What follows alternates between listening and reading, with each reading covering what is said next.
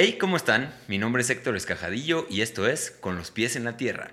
El día de hoy estoy muy contento por muchas, muchas, muchas razones, principalmente porque tengo aquí a mi querido Bruno Benedetto. ¿Cómo estás? Bueno, muy bien, muchas gracias. Qué bueno, qué bueno que estás muy bien, este, mi querido eh, Bruno. Vamos a estar cotorreando aquí con este ser mágico que, que tiene mucho que, que compartir y con quien llevamos ya pues yo diría un par de añitos este, tratando de hacer este episodio, ¿no? Por cualquier razón no se había podido. Sí, desde la época de la pandemia. Lo íbamos a hacer hace dos, tres años. Ándale. Pero ya estamos listos. Excelente, buenísimo. Amigos, bienvenidos a esta nueva temporada de Con los pies en la tierra. Espero que la disfruten mucho. Se va a poner muy buena. Vamos a tener muchos buenos invitados. Eh, estoy muy contento por estar aquí, es un espacio que disfruto mucho, eh, preparar estas entrevistas, eh, cotorrear con gente, con amigos. digo, a Bruno ya lo conocía, ahorita les platico, ahorita digo, como ya saben, vamos a hablar un buen rato. a Bruno ya lo conocía, pero mucha gente viene que no conozco, entonces hacer amigos, este, indagar temas, me fascina, me encanta. Y bueno, pues hacemos esto por, por como ya les he platicado, es, es, además mi propio camino de búsqueda. Es la mejor manera que yo he encontrado de, de, de, entender. de entender. cosas, de entender temáticas, eh, invitando gente talentosa que sabe de temas específicos. Y eso es, amigos, eso es este espacio. Bienvenidos. Les recuerdo, como siempre, que esto está traído a ustedes por mí, por Héctor Escajadillo. No hay otros patrocinadores aquí escondidos. Así que vayan a héctorescajadillo.com. Ahí van a encontrar muchas cosas muy interesantes. Pero bueno, habiendo dicho eso, arrancamos con este podcast eh, imitado por ahí, por, por, varios rincones, este, eh, pero nunca igualado, nunca igualado. Mi querido Bruno, eh, ¿cómo te ha tratado? Está buena la, introducción. ¿Cómo te ha tratado la vida? ¿Cómo has estado? Este, ¿Qué dices así como muy rápidamente? Bien, aquí andamos listos para empezar con esto del mundo de la psicología y de la conciencia. Excelente, excelente. Les, platico muy rápido, amigos. Eh, a Bruno, Bruno es un viejo amigo de la familia. Estábamos haciendo eh, ahorita cuentas, más o menos, nos conocemos hace unos 15 años. Eh, es más de la generación de, mis padres. Creo que está, estamos como en un punto medio ahí este, interesante. Eh, nos conocemos algo así como hace 15, un poco más de años. Cuando, imagínate, hace 15 años yo pues no entendía yo de estas cosas y para mí lo más importante era salir y tomarme mis cervecitas y estar ahí echando relajo. Eh, y yo escuchaba hablar a Bruno y decía, ¿qué onda con este, con este ser, no? Eh, pero bueno, ahora ya que me he metido un poco más en estos mundos de la psicología, ustedes ya saben de los temas que hablamos aquí, pues me intrigaba mucho tenerlo a, Bruno en este espacio. Y, desde ahí, bueno, Bruno, ya habiendo dado este, este pequeño, esta pequeña introducción, aquí en este espacio siempre cedemos la presentación al invitado. Eh, para que te logres eh, presentar con alguien que no te conoce en lo absoluto, que nunca te ha visto, que no sabe quién eres. Y si puedes hacer como un simulacro, si estás eh, en una reunión conociendo a una persona nueva, ¿qué le dices a esta persona? ¿Quién es Bruno? Ah, caray, me la pones difícil, pero bueno, este psicólogo de profesión eh, nos conocimos, como tú decías, allá en Valle de Bravo. Entonces, eh, los hobbies son algo muy importante en nuestras vidas, en la vida también de tu papá, al que le mandamos muchos saludos al tremendo Héctor. Y este, pues es toda una búsqueda de juegos de conciencia en donde hemos estado desde, desde las pláticas bohemias, ahora en esta nueva, en este nuevo podcast vamos a ver qué hablamos de la conciencia. Excelente, excelente. Eh, para empezar a conocerte desde, ese, desde este lado un poco más profundo, porque aquí somos bien profundos, Bruno, nos vamos a meter eh, pesado, y desde ahí conocerte un poquito a partir del propósito de vida, según lo tienes identificado en este momento en tu propia vida. ¿Cuál sería tu propósito? Si es que ya lo tienes claro o no, o es cambiante. En este momento, ¿cuál sería? El propósito de mi vida pues, es vivir Literalmente el propósito, es el sentido de la vida sería sentir la vida, vivir la vida. En la medida en la que se pueda vivir más en el presente, a eso nos dedicamos, a vivir la vida.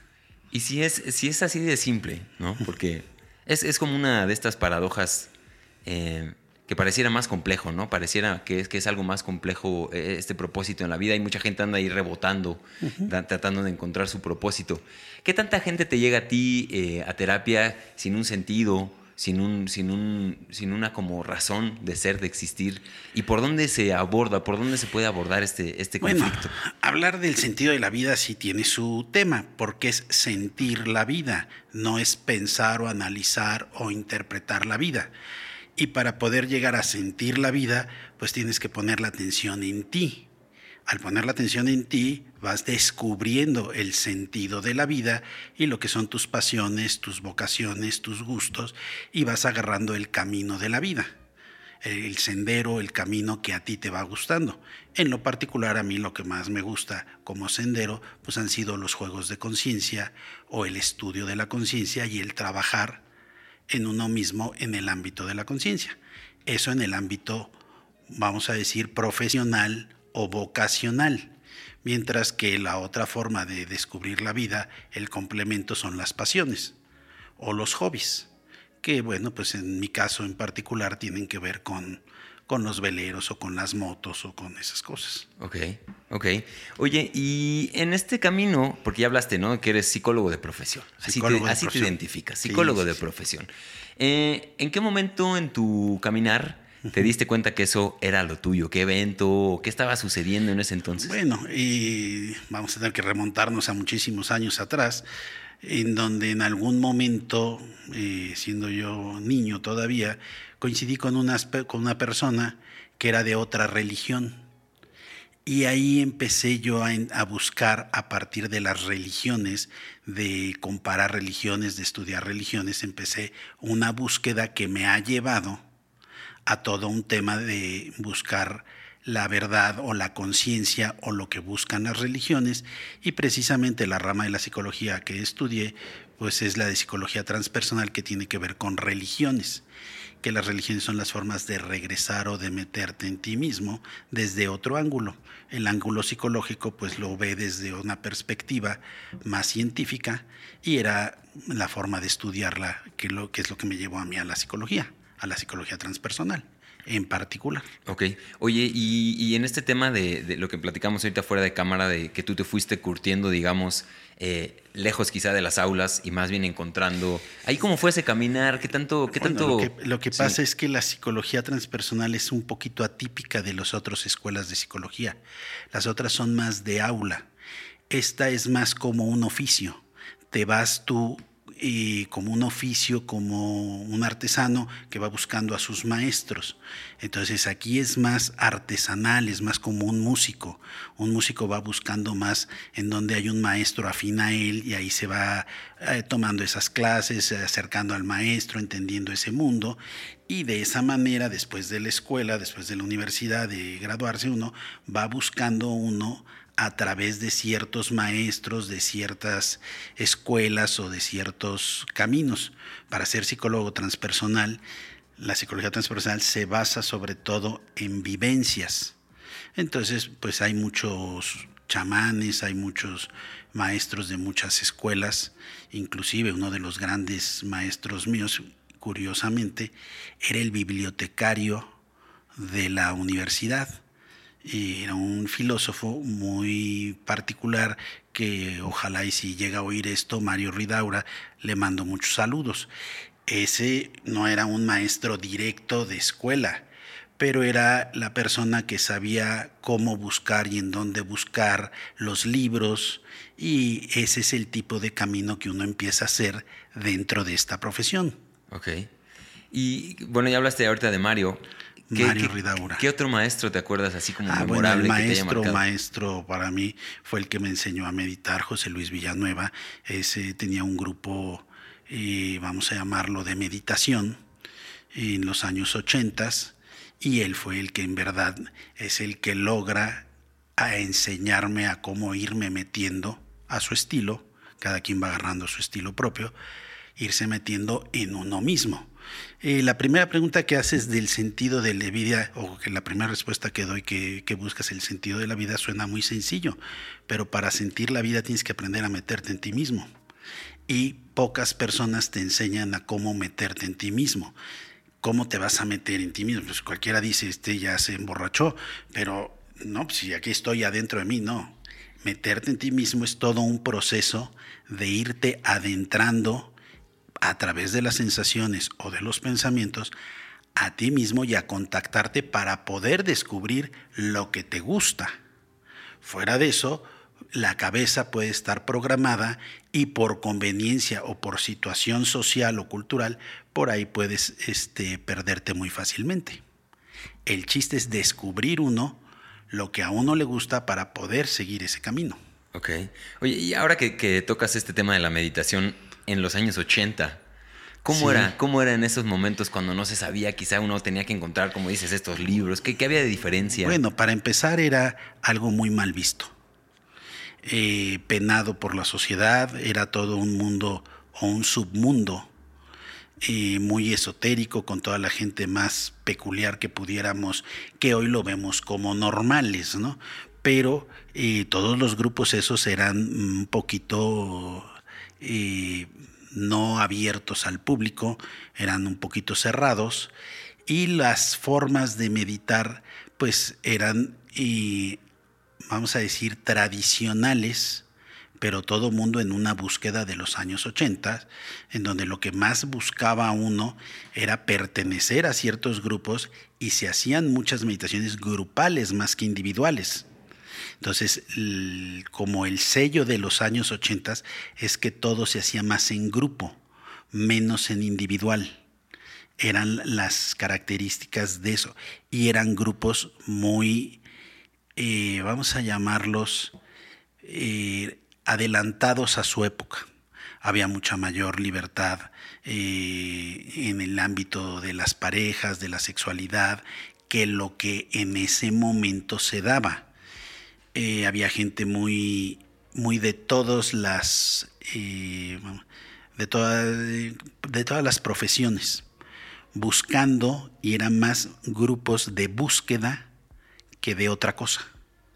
Se andaban buscando qué había. Entonces, si alguien encontraba un nuevo tipo de meditación o de un libro, una, una respiración o cuando venía algún maestro, pues entonces este, era aprovechar esa, ese curso o esas cosas que no siempre eran, eran en la Ciudad de México. Aunque en la Ciudad de México siempre ha habido mucho el mundo esotérico dentro de la República Mexicana. Okay. Y, en esos entonces, para ponernos en un contexto ahí, ¿qué buscabas tú? ¿Qué buscaba Bruno en esos ochentas? Bueno, pues andaba buscando entender lo, lo que se llamaban los juegos de conciencia. Aquí tuvimos grandes maestros, uno de ellos Naranjo, eh, y aquí los primeros eh, psicólogos transpersonales, que no se llamaba así porque no existía el término transpersonal en esa época, como fue Naranjo y como todos ellos, eh, ellos trabajaban mucho con LSD y con ciertas, pues, hoy llamadas drogas, con peyote, con todo eso. Entonces hay una rama dentro de la psicología transpersonal que es el uso de todas esas sustancias. No es mi camino, pero ese fue el inicio en los años 70 y 80, que inclusive algunos de ellos acabaron en Lecumberri por usarlas. Entonces era el inicio de todos estos grupos que andábamos buscando entender los juegos de conciencia, porque en la psicología tradicional no existe los juegos de conciencia.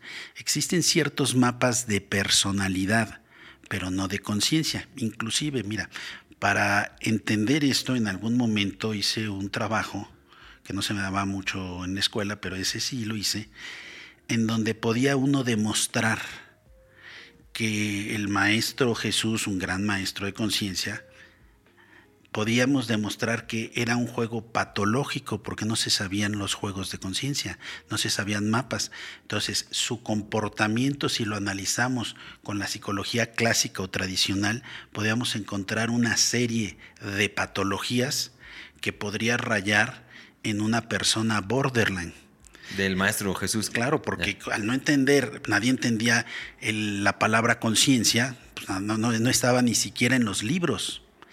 Eh, te estamos hablando que en el DSM-3, que es el libro de la patología, en donde estudiamos, la, en donde está definida la patología, en los años 80, fue muy famoso el DSM-3 porque por primera vez, y ya habían obviamente dos anteriores, la homosexualidad era vista como una patología. Estamos hablando de que el DSM-3 se, se, volvió famosísimo porque fue una preferencia sexual. Estamos hablando que en ese momento hablar de conciencia, que la conciencia no es otra cosa que la capacidad de voltear a verte, Estamos hablando que no existía, estamos hablando que en los años 80 se rompió el que la homosexualidad era una patología.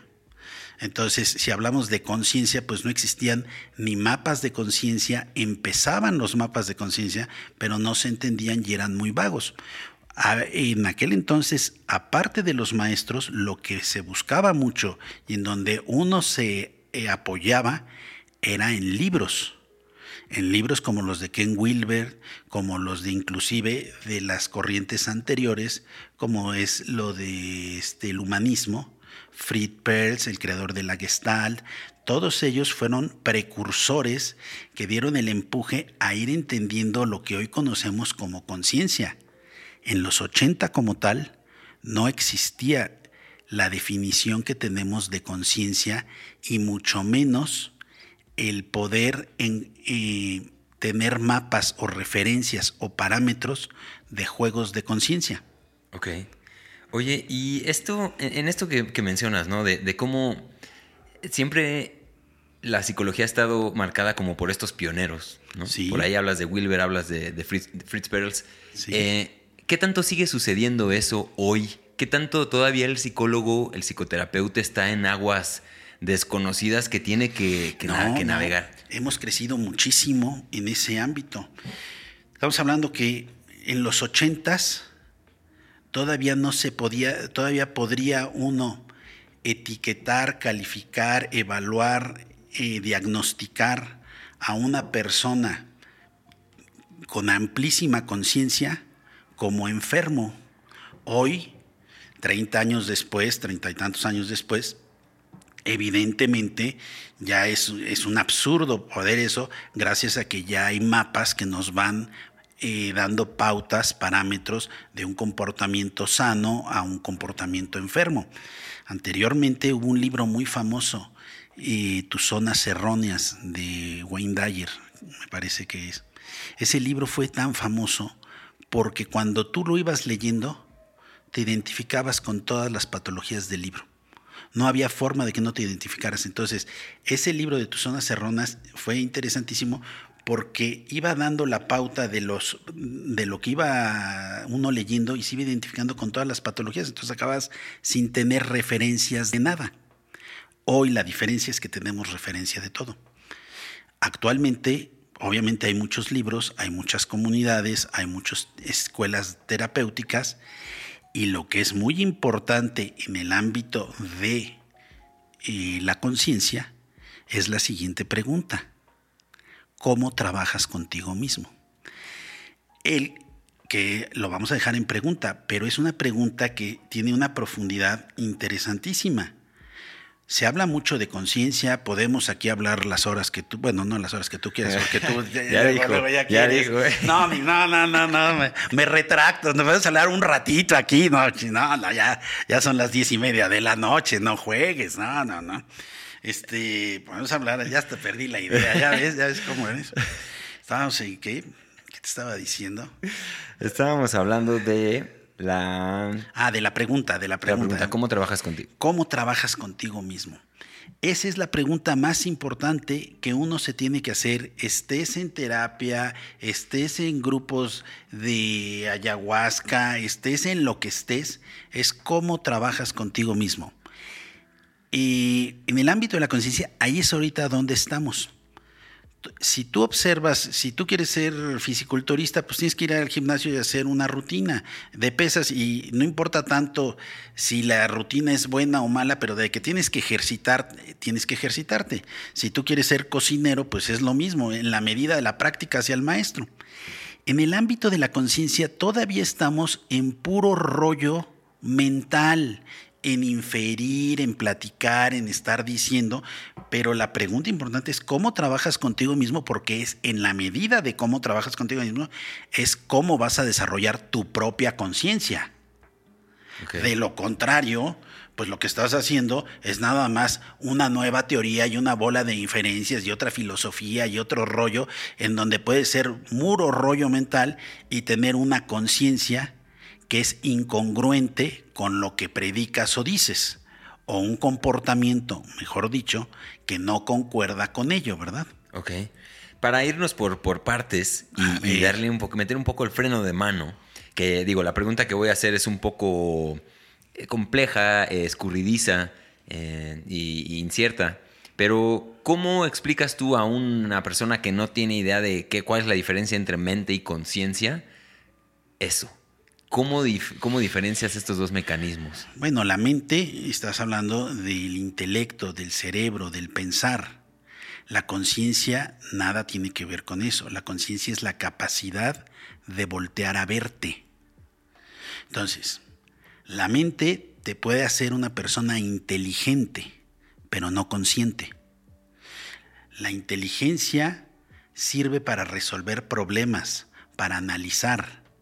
La conciencia sirve para verte, para ver lo que te está pasando, para ver si tus comportamientos concuerdan con lo que piensas, con lo que dices, con lo que haces, para ver si hay integración de estos factores o si no los hay. Si no los hay, entonces ahí tú mismo te puedes ir dando cuenta de dónde están tus incongruencias y cómo puedes trabajar contigo, esa es la pregunta más interesante.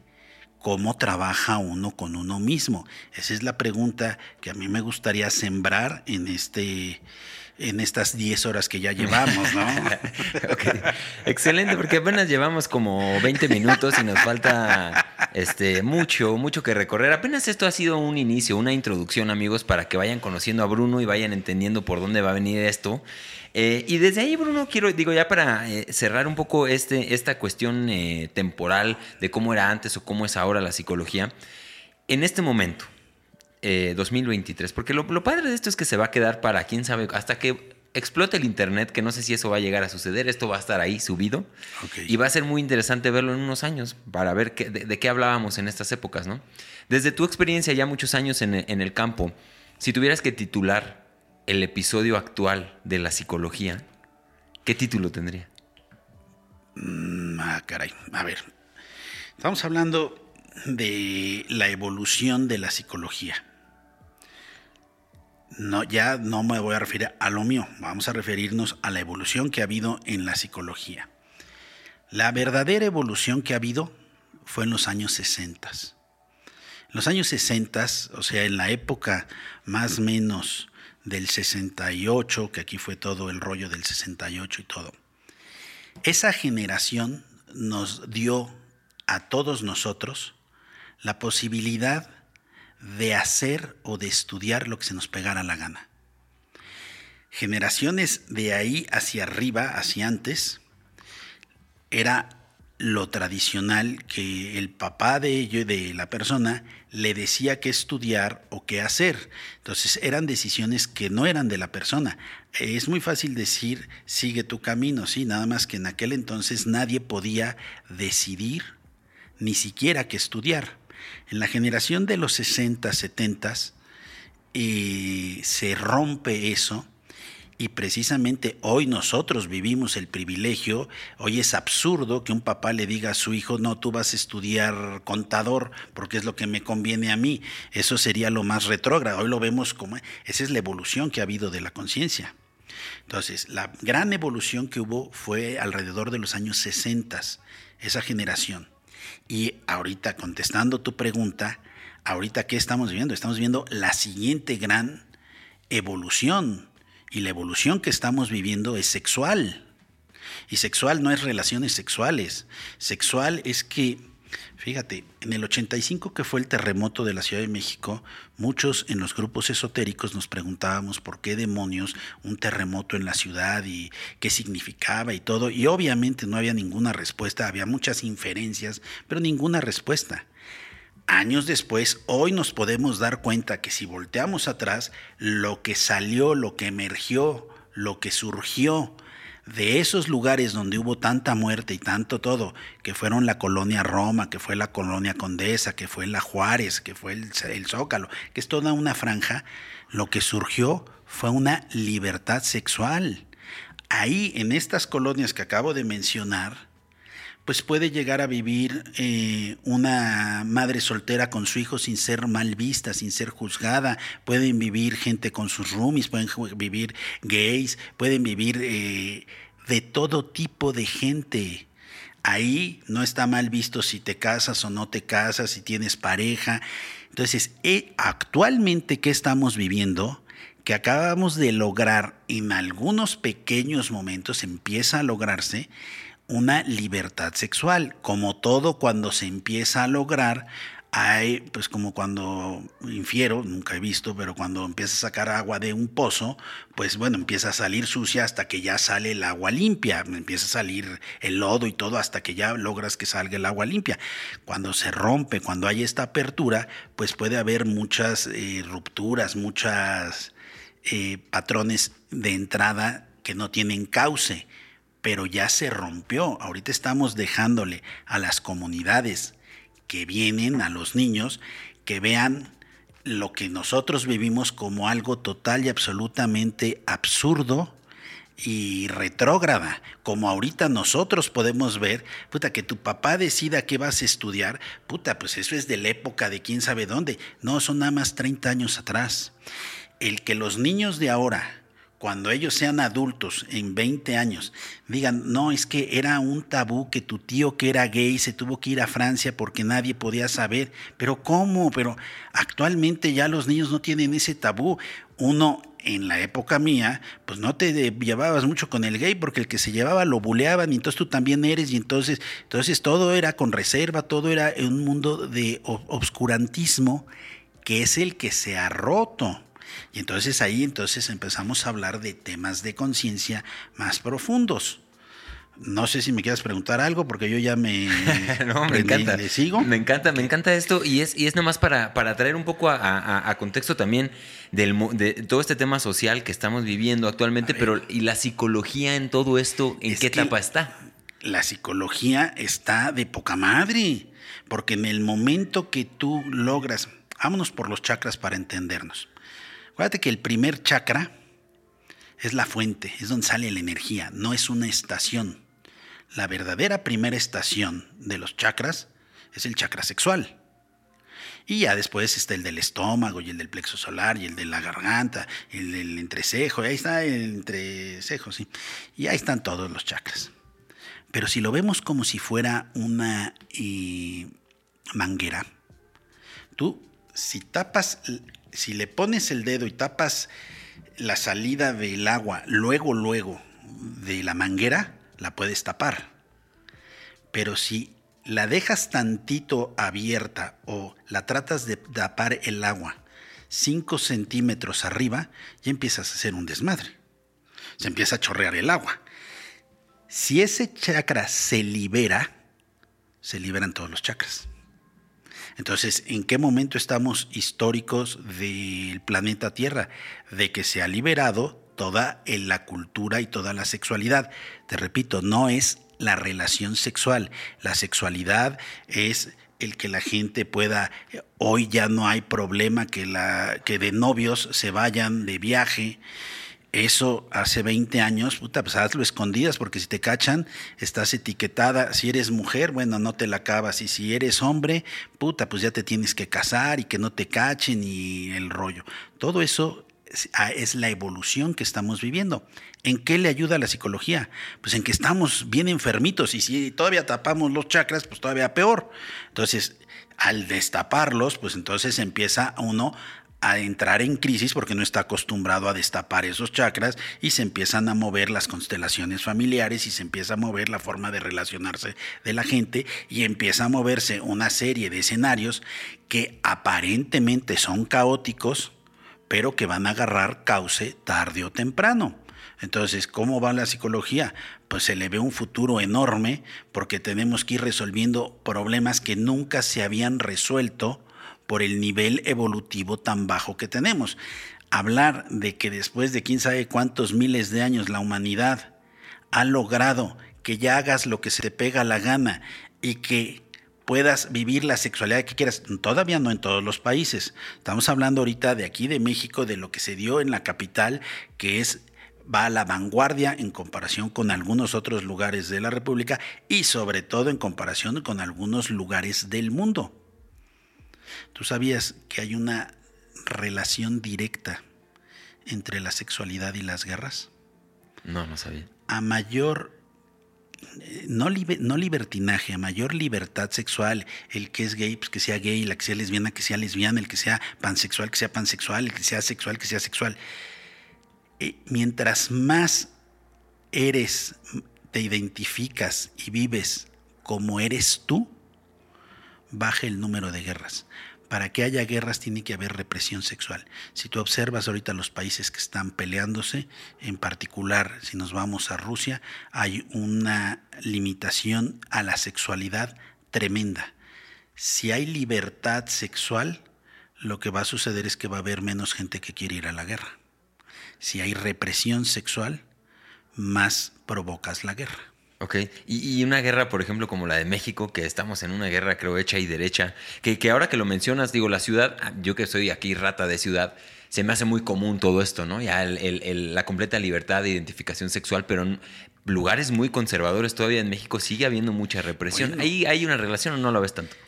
Y es que la, la, Ciudad de México tiene todo a la vez. Ahorita actualmente están todo lo que hemos vivido planetariamente la época feudal, la Inquisición, la esclavitud, todo lo que hemos vivido está activo, totalmente activo. Eh, encuentras todos esos mundos en la Ciudad de México y en cualquier otro lugar. Entonces depende dónde te muevas, pero que esté activa el, los juegos de señor feudal en donde te sacan y entonces te castigan y te dejan congelado, esos juegos están activos, la esclavitud pues está activa. Y no nada más en la uno piensa en la esclavitud y luego luego nos vamos a, a, las prostitutas que son esclavas de su este de su la persona que las maneja pero hay esclavitud en muchos sentidos, desde el momento en el que alguien es dueño de tu carta de fútbol y tú no tienes ninguna decisión y a ti te dicen que te vayas y juegues con esa camiseta y si no, pues guardo tu carta y no vuelves a jugar. Hay muchos juegos psíquicos, no tienen que ser físicos juegos psíquicos que nos van llevando a que haya situaciones feudales, a que haya situaciones de inquisición, a que este casa de brujas, dependiendo los mundos. En un mundo más de la Roma, más de en donde está mayor libertad de que pueda, digo, si nos vamos a los ochentas, era raro ver que una persona, si nos vamos a una mujer, que una mujer pudiera vivir sola con su hijo, tenía que vivir con sus papás, no podía vivir sola, no podía vivir con sus hijos, era mal vista, no podía tener fiestas porque entonces si entraba algún galán o algún, ya era galán, no había amigos, si entraba ya era un galán y por tanto ella ya era una, bueno, pues ya tachada, ya estaba estereotipada, Todavía hay juegos, por ejemplo, entre mujeres de que, bueno, no, si está divorciada no le invitamos. Son juegos que todavía existen, que tienen que irse todavía difuminando hasta poder vivir en donde cada quien viva respetando al prójimo, obviamente, pero como se le pegue la gana, ¿verdad? En unas reglas, en unos marcos de referencia sanos y donde pues que cada quien haga lo que quiera. Claro. Hay una. Esto que, estás contando, hay algo que me resonó ahorita muy fuerte, que es esto de la esclavitud. Eh, no me acuerdo si fue Nietzsche el que hablaba del último hombre, del hombre que ya se somete a sí mismo, que yo, ya no hay como tal un, un, digamos, alguien que somete al esclavo, sino que es uno mismo, uno mismo ya se está esclavizando a él mismo. Sí, y ese es precisamente el trabajo contigo mismo, porque no es hacia afuera, es precisamente que una vez que a nosotros quedamos programados, uno empieza a actuar en función a la programación que recibió en los primeros años de su vida. Todos los primeros años de la vida de todo mundo somos unas esponjas y absorbemos y dependiendo cómo absorbamos las cosas, pues a partir de ahí uno juega Eso, y el chiste es ir rompiendo esas programaciones que llegan a no afectarnos, a no dejarnos ser quienes queremos ser. Claro. Oye, y en estos temas, eh, unos de los que para mí actualmente son los más poderosos eh, que nos, nos eh, bloquean, atoran, derivado de este hiperpositivismo en el que vivimos, en esta hiperproductividad en donde todo el tiempo se tiene que estar aprovechando para algo, esta hiperconectividad también de todo el tiempo estar, ¿no? Ajá. ¿Cómo ves eso? tú, tú que recibes pacientes, ¿Cómo afecta eso, esa hiperpositividad, esa hiperproductividad, esa hiperconectividad? ¿Qué me pasa? Estás hablando de varios temas. Eh, ese, ese esa positividad que tú hablas, nada más nos marca un patrón de conciencia, no existe. El, estos que se las dan de muy positivos son los más negativos del mundo, los más depresivos, porque toda la psicología es por polaridad. No existe técnicamente hablando eh, es que es bipolar. Todo mundo nos referimos, es bipolar, es maníaco depresivo. Pero no, bipolar. Todas las patologías son bipolares, maníaco depresivo, sado masoquista, obsesivo compulsivo. Si hablamos de alegría, por consecuencia hay tristeza. Todos son como subibajas. Entonces, este querer ser positivos, lo único que va quedando en la persona es la negatividad. Si lo vemos muy energéticamente, cuando tú estás positivo, irradias. Entonces, las emociones positivas las irradiamos. El amor, el gozo, lo irradias. Las emociones negativas se nos meten, se clavan, se guardan. Entonces, el dolor, la angustia, el miedo se te mete. Cuando alguien, lo más difícil en el mundo y lo más penado que hay es el gozo. Cuando alguien goza y se expande, surge, sale de dentro de uno, emerge la angustia, el miedo, porque todas están guardadas dentro de uno.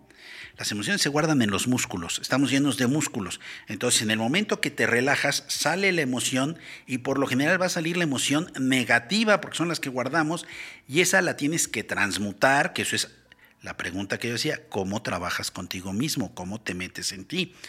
La tienes que transmutar y liberar para poder seguir gozando, porque de lo contrario tienes que ir aumentando los estímulos.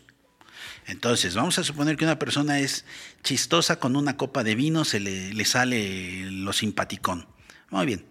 Al rato que es lo que tú, la segunda parte de la pregunta que me hacías, al rato esa persona para llegar a ese nivel de simpatía va a necesitar dos copas de vino y al rato tres. Vas aumentando los estímulos, que es lo que la gente ha estado haciendo, aumentando los estímulos para poder llegar a lo que antes llegabas sin tantos estímulos. Entonces, ¿qué está sucediendo? Un exceso de vivencias. ¿Cuál es uno de los principales problemas? Y más que la tecnología, ¿cuál es uno de los principales problemas que tiene la gente? El exceso de vivencias. Porque al hacer exceso de vivencias, empobreces la vivencia. Ahí te va. Si tú ves una película y te vas a tomar un café y la platicas, la puedes procesar. Pero si tú agarras un maratón de cuatro películas ese día, ya hiciste un despapalle, ya, ya, ya se te cruzó la primera con la segunda. ¿Te acuerdas eh, los días primero de enero? Cuando todo el mundo ahí estábamos, antes que no había tantas tecnologías ni canales, lo que todo el mundo hacía ya cuando crudeabas era empezar a ver los partidos de fútbol americano desde las 11 de la mañana hasta la 1 de la mañana. Veía uno creo que 7, 8 partidos de 3 horas. Puta, ya no sabías ni qué habías visto. Eso es a lo que estamos llegando en exceso de vivencias. Y lo único que haces es empobrecer la vivencia. Entonces, ¿qué está sucediendo ahorita? Que la gente, al tener acceso a tantas vivencias, pues lo único que está sucediendo es que estamos excedidos de vivencias. Y al excedernos de vivencias no las podemos procesar y por eso empobrecemos. Y entonces ahí estamos empobreciendo las vivencias, lo cual nos hace que cada vez quieras más y entres en un círculo vicioso. ¿Me captas? Sí, sí, sí. Entonces, el positivismo es por un lado y el otro es que tienes que ser muy selectivo para vivir lo que quieres vivir y procesarlo, porque de lo contrario vas a entrar en un patrón de más, más, más y vas empobreciendo la vivencia. Ok. Oye, y en este tema del desarrollo personal, porque también es uno de los que, de los que quería platicar aquí contigo, y vinculándolo con este, con esta cultura de la hiperproductividad y que todo el tiempo tenemos que ser eficientes y, todo esto, ¿no?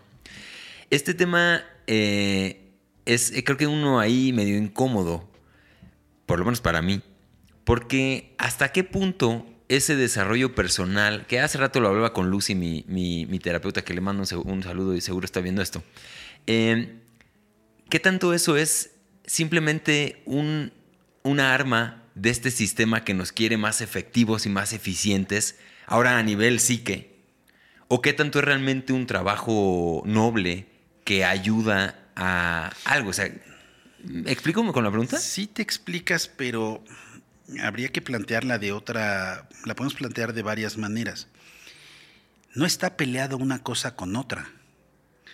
Lo que pasa es que aquí ya tendríamos que hablar de un mapa de conciencia. Un mapa es una forma de irnos entendiendo. Entonces, por ejemplo, por lo general, vamos a poner como si fuera una lámpara, así como en los chakras, la primera estación, la primera eh, punto de energía, el chakra 1, es donde sale la energía, no tiene estación, y el segundo chakra es la primera estación. Y si hablamos de la conciencia, imagínate que es una lámpara, primero prendes la lámpara. Una vez que prendes la lámpara, es la primera posición. La segunda posición, agarra la lámpara y alumbras hacia enfrente. Segunda posición, como si caminaras en un bosque o en la oscuridad y vas con la lámpara caminando. Entonces, cuando tú tienes la lámpara en segunda posición, lo único que sucede es que hay reglas. En segunda, todo lo que, lo que hagas, vas a acabar haciéndolo neuróticamente insaciable. Neurosis es insaciable. Más, más, más, que es lo que ahorita tú me estás diciendo. Si tu nivel de conciencia se queda en segunda, las reglas de segunda es que aquí todos estamos atados en codependencia. Que aquí el más enfermo es el que gana y que lo que agarres lo vas a agarrar adictivamente. Si te pones a leer, pues vas a ser lector empedernido. Si te pones a trabajar, puedes llegar a ser workaholic. Si te pones a este alcoholismo, pues puedes ser alcohólico. Pero ahí está Michael Jackson, este señor, pues era adicto a las cirugías plásticas. ¿Y cuántas señoras no son adictas a las cirugías? Lo que agarres, si te quedas en segunda, lo que agarres queda en enfermo, el más enfermo gana y todos estamos atados. El trabajar con uno mismo es poder pasar de segunda a voltear la lámpara y alumbrarte la cara, a voltear la lámpara y al momento en el que volteas la atención hacia ti, se degrada el juego de segunda. Pero si tú no volteas la atención hacia ti, que esto es de conciencia, entonces te quedas en segunda. Si aquí lo quieres resolver, que es lo como lo resolvía la gente antes, y aquí nos vamos a tu primera pregunta, a la de la mente. Aquí nada más tienes la opción de resolver esto inteligentemente, que es como si cambiaras de canal. Entonces, la gente exitosa de segunda, ¿qué hacía? El fin de semana se iba a Cuernavaca, a Valle de Bravo, a, lo que quisiera, y cambiaba de escenario, de temperatura, de forma de vestir, cambiabas de esto para desconectarte del otro, pero es como si cambias el canal de la televisión para al día siguiente regresar. Esto es lo más que había logrado la gente. La gente no ha entendido o no había entendido o logrado que si meditas, que si volteas la atención y te ves, se degrada el juego de acá. No están peleados. Lo que tú estás planteando es que la gente, si se queda en segunda, si se queda en segunda, pues lo más que puede llegar a hacer es que sea adicto a lo que haga. Si lo resuelve con inteligencia, pues va a cambiar de canal, va a tomar más vacaciones, pero va a regresar a lo mismo con la misma neurosis.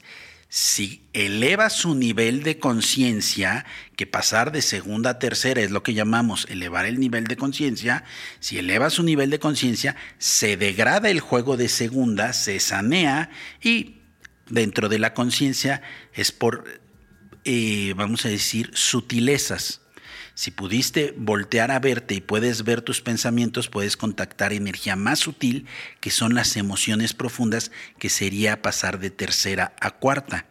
Y si pasas de tercera a cuarta, puedes contactar de las emociones profundas a la ausencia de emoción, que es la conciencia crística, que son los cinco niveles de conciencia en un mapa que podemos considerar bastante entendible o fácil o práctico. Esos son los niveles de conciencia. Cuando empezamos a hablar del Maestro Jesús, pues obviamente Jesús estaba en una conciencia o podía llegar a una conciencia, que ahorita vemos eso, de quinta, de conciencia crística, cósmica. Entonces, evidentemente ahí el Señor, si le daban una cachetada, pues ponía la otra mejilla. Si tú en segunda, cuando estamos todos atados, te dan una cachetada y usas la, filosofía de Jesús que estaba en quinta, pues te agarran de bullying y te agarran de tu tarugo. Y entonces te bulean todo el día. ¿Por qué? Porque en segunda lo que gobierna es el ojo por ojo. Y aquí no te puedes dejar. Y aquí tienes que defender ciertas posiciones. Cada una de estas posiciones tiene sus propias leyes o reglas. No puedes usar una ley de quinta en segunda. Cuando empezamos la plática decíamos que yo había hecho un trabajo en donde podías demostrar que Jesús estaba enfermo, claro, porque no sabíamos, no había mapas que obviamente la conciencia de tener la atención en sí mismo le generaba un amor eh, de tal manera, sin difracción, porque de tercera hay una cierta difracción, todavía la luz cae, cae con difracción, no es perfecta. En quinta la toma es perfecta y entonces no hay difracción y por eso es que se llama la conciencia crística o cósmica, porque puede ver perfectamente hacia adentro de uno. Mientras estés viendo de lado, pues hay sombras, hay matices que no son precisamente las cosas. ¿Dónde estamos ahorita y en esta época? La gente está tratando de resolver que en segunda hay mucho todo el mundo está buscando cómo resolver segunda. Y habrás visto Wild Wild Country, esta serie de Osho. Osho, un personaje bien interesante, porque él, al estilo de muchos de aquella época, empieza su trabajo personal en tercera. Se aíslan y empieza su trabajo personal en tercera. No se mete en segunda. Cuando él entró en segunda, eh, con ese grupo y con Sheila, la secretaria. Entonces, cuando entre segundo, en segunda una de las leyes que gobierna es la codependencia. Entonces quedas atado y el más enfermo es el que gana. Y Osho, ahí lo podemos ver en la, en la serie de Wild Country, no sabía pasar de segunda a tercera. Cuando él lo tenías aquí en tercera, claro que podía pasar de tercera a cuarta, quinta y lo hacía perfectamente bien y un gran maestro. Pero cuando se atascó en segunda, no pudo salir de segunda. Entonces, ¿dónde estamos todos? Todos estamos en segunda. Y lo que tenemos que aprender es cómo demonios pasar de segunda a tercera. Y ya después, el que quiera, pues ya tercera, cuarta, cuarta, quinta. Ya, es lo, ya está la atención puesta hacia uno. El problema es que estamos en que la atención está puesta hacia afuera. Para poder descubrir tu preferencia sexual, para poder descubrir tu vocación, para poder descubrir, si tú te quedas en segunda, cuesta mucho trabajo. Tienes que pasar a voltear a verte para que puedas ver qué demonios es lo que tú quieres y no por juegos de constelación familiar o de ataduras que el rol que te tocó pues sea el que te toca. Entonces, por ejemplo, se ha hablado mucho, si hablamos de, de, la homosexualidad, se habla mucho, si, si naces homosexual o si te conviertes. Pues hay muchos que nacieron homosexuales y hay muchos que por el rol que les tocó jugar en su casa, que al güey le tocó cuidar a su mamá y la mamá este, lo puso, pues acabó con una tendencia, pero está contrahecho, está infantil, no, no es porque él haya decidido, es porque le tocó por roles. ¿Me captas? Sí, sí, sí. O sea, romper eso, romper ese. romper esos juegos. Okay. Y esto nada más para tener claro eh, de qué mapa de conciencia estamos hablando, este de segunda, tercera. Ese mapa de los cinco niveles, bueno, pues es un mapa que se ha que he desarrollado y que me permite entender dónde estamos parados y cómo se van dando los juegos. Ok, o sea, para entender entonces el, ese mapa del que nos estás hablando de, cinco niveles es, tuyo. Yo lo, yo lo desarrollé, yo lo inventé, por así decirlo. Okay.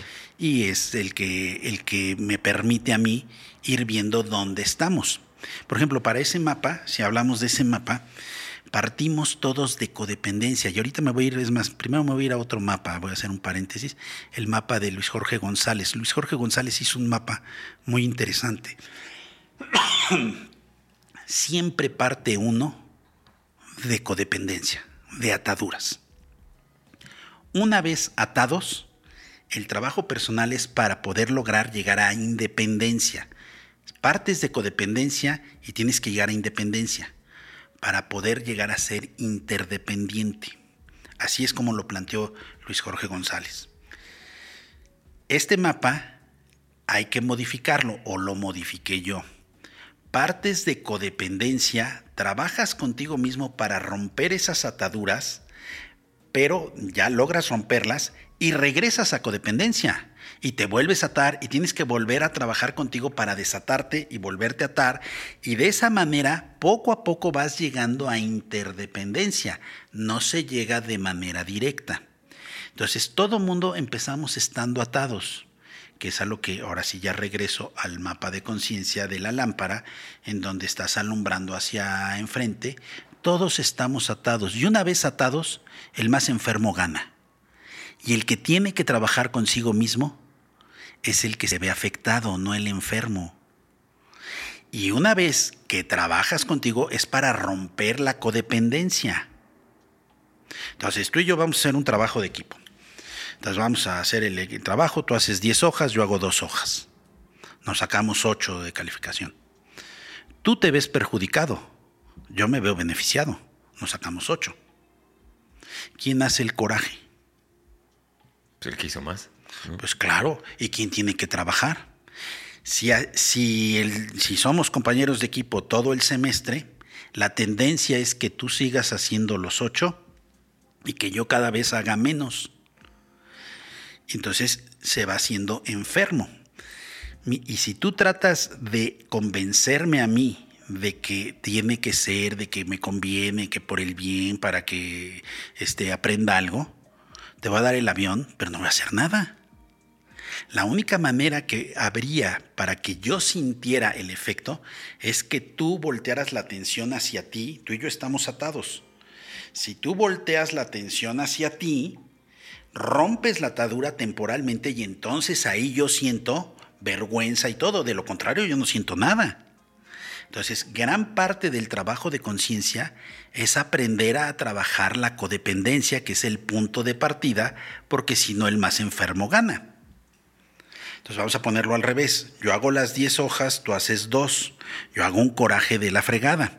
Entonces yo tengo que ver lo que me provoca el coraje, tengo que aprender a, a transmutarlo, a soltarlo, no a reprimirlo ni a racionalizarlo, sino a transmutarlo para que de esa manera yo ponga la atención de segunda a tercera, rompo el juego y tú te sientas sientas los efectos de haber sido el baquetón que no hizo el trabajo y entonces tan siquiera te dé pena y tan siquiera pues, traigas los cafés o hagas algo. Pero si yo no rompo el juego energético, se, se va desarrollando la parte patológica, ¿verdad? Ok. A ver, para entender un poco mejor este, este mapa de conciencia, vamos a traer sobre la mesa una cosa que nos han puesto muchas veces en, los mensajes y nos han escrito acerca de esto. Y ayer leí que es uno de los tres eh, o tres patologías que, que, están ahí muy duras.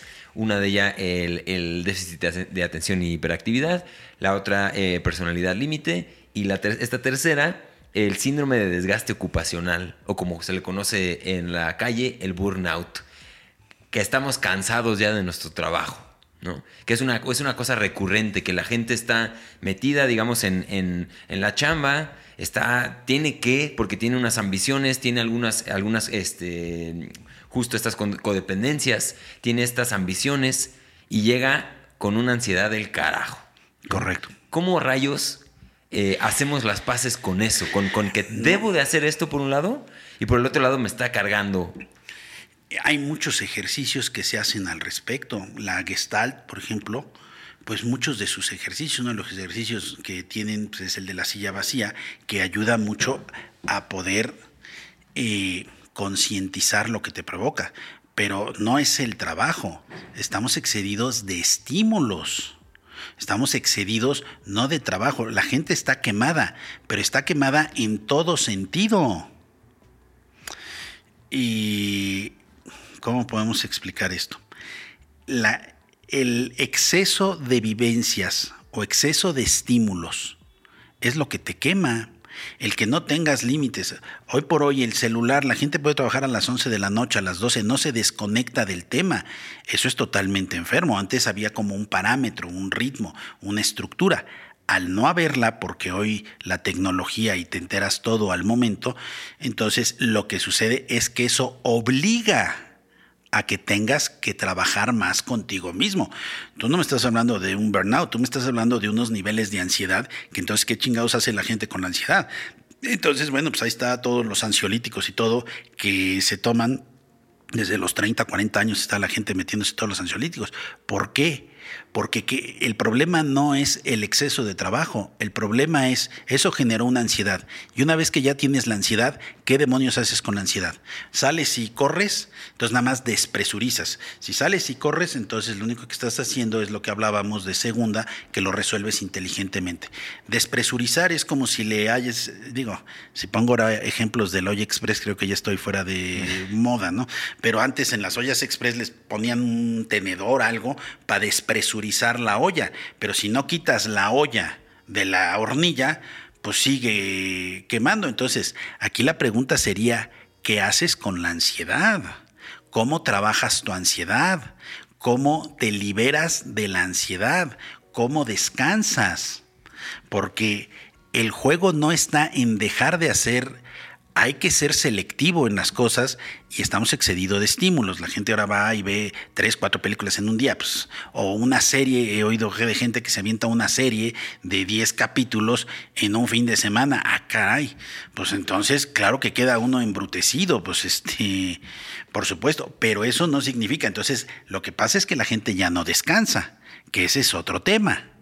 Porque entonces, más bien, ya trabajaste tus 8, 10, 12 horas, perfecto ¿Cómo descansas? ¿Qué vas a descansar viendo la tele? ¿Vas a descansar este, con más estímulos reventando o cómo vas a descansar? Entonces, la gente tampoco está descansando. Entonces, ahí estamos en un problema de cómo descansa la gente. ¿Vas a descansar viendo la televisión? Que no tiene nada de malo ver la televisión o el celular y todo. Pero si esa es tu forma de descanso, estás fregado. Y si aparte de todo traes en el reloj el que te llegan las alarmas del Apple Watch y todo, puta, pues este, está de la fregada. Entonces, ¿cómo vas a descansar? Claro. ¿Me, vas captando? Sí, no, y eso es, precisamente lo que dices de voltear la luz hacia adentro y, darle, o sea, no, no, no parchear. al voltear la luz, entonces descubres cómo estás si estás quemado, el chiste es no llegar a estar quemado, pero si estás quemado, pues ¿dónde está la quemadura? ¿Dónde está el agotamiento? ¿Y cómo va? ¿Y cómo? Y ahí está el trabajo con uno mismo, que era lo que decía. La gente cree que con una hora de terapia ya trabajó. No, la terapia es exactamente lo mismo que el instructor de gimnasio te da una rutina y tú tienes que hacer la rutina para que a la semana o a las dos semanas te revise la rutina. Pero si tú quieres que con una hora a la semana trabajes contigo lo de una semana, pues estamos fregados. Una hora no sirve de nada. O sea, tú dile a un fisiculturista que va a ir al gimnasio una hora, pues se va a pitorrear. Entonces, al voltear la atención hacia ti, tú te percatarás si lo que has acumulado es ansiedad, si es angustia, si es depresión, qué bloqueo tienes y eh, tu trabajo, si es terapéutico, terapéutico, si es yoga, yoga, tu trabajo, como cada quien aprenda a trabajar consigo mismo, a voltear a verse, pues ahí se va a percatar y ahí tendrá que ver cómo lo transmuta o se libera de esa carga. Por lo general las emociones, una vez que tú descubres un bloqueo, vamos a llamarle dolor en el pecho, en el plexo solar, porque tuviste un problema amoroso y aquí te dolió. El chiste es poco a poco, que es el arte de trabajar en uno mismo, meterte en el dolor y no racionalizarlo, meterte en él, convertirte en él y él solito sale de tu cuerpo. Eso se llama transmutar. Eso es trabajar contigo. Entonces, cuando tú volteas la atención hacia ti, no creas que encuentras cosas bonitas, encuentras todo lo que has acumulado, dolor, angustia, miedo, tristeza. Y una vez que lo contactas, que ubicas dónde está, el trabajo de transmutación es meterte en él, meterte en la sensación, no tratar de sacarla, meterte, convertirte en la sensación y la sensación, como cuando un río llega al mar y la sensación va a buscar por dónde salir. Entonces, por lo general, ¿Por dónde salen las, las, energías? Salen por las manos, por los pies, por los ojos, con las lágrimas, sale por la boca.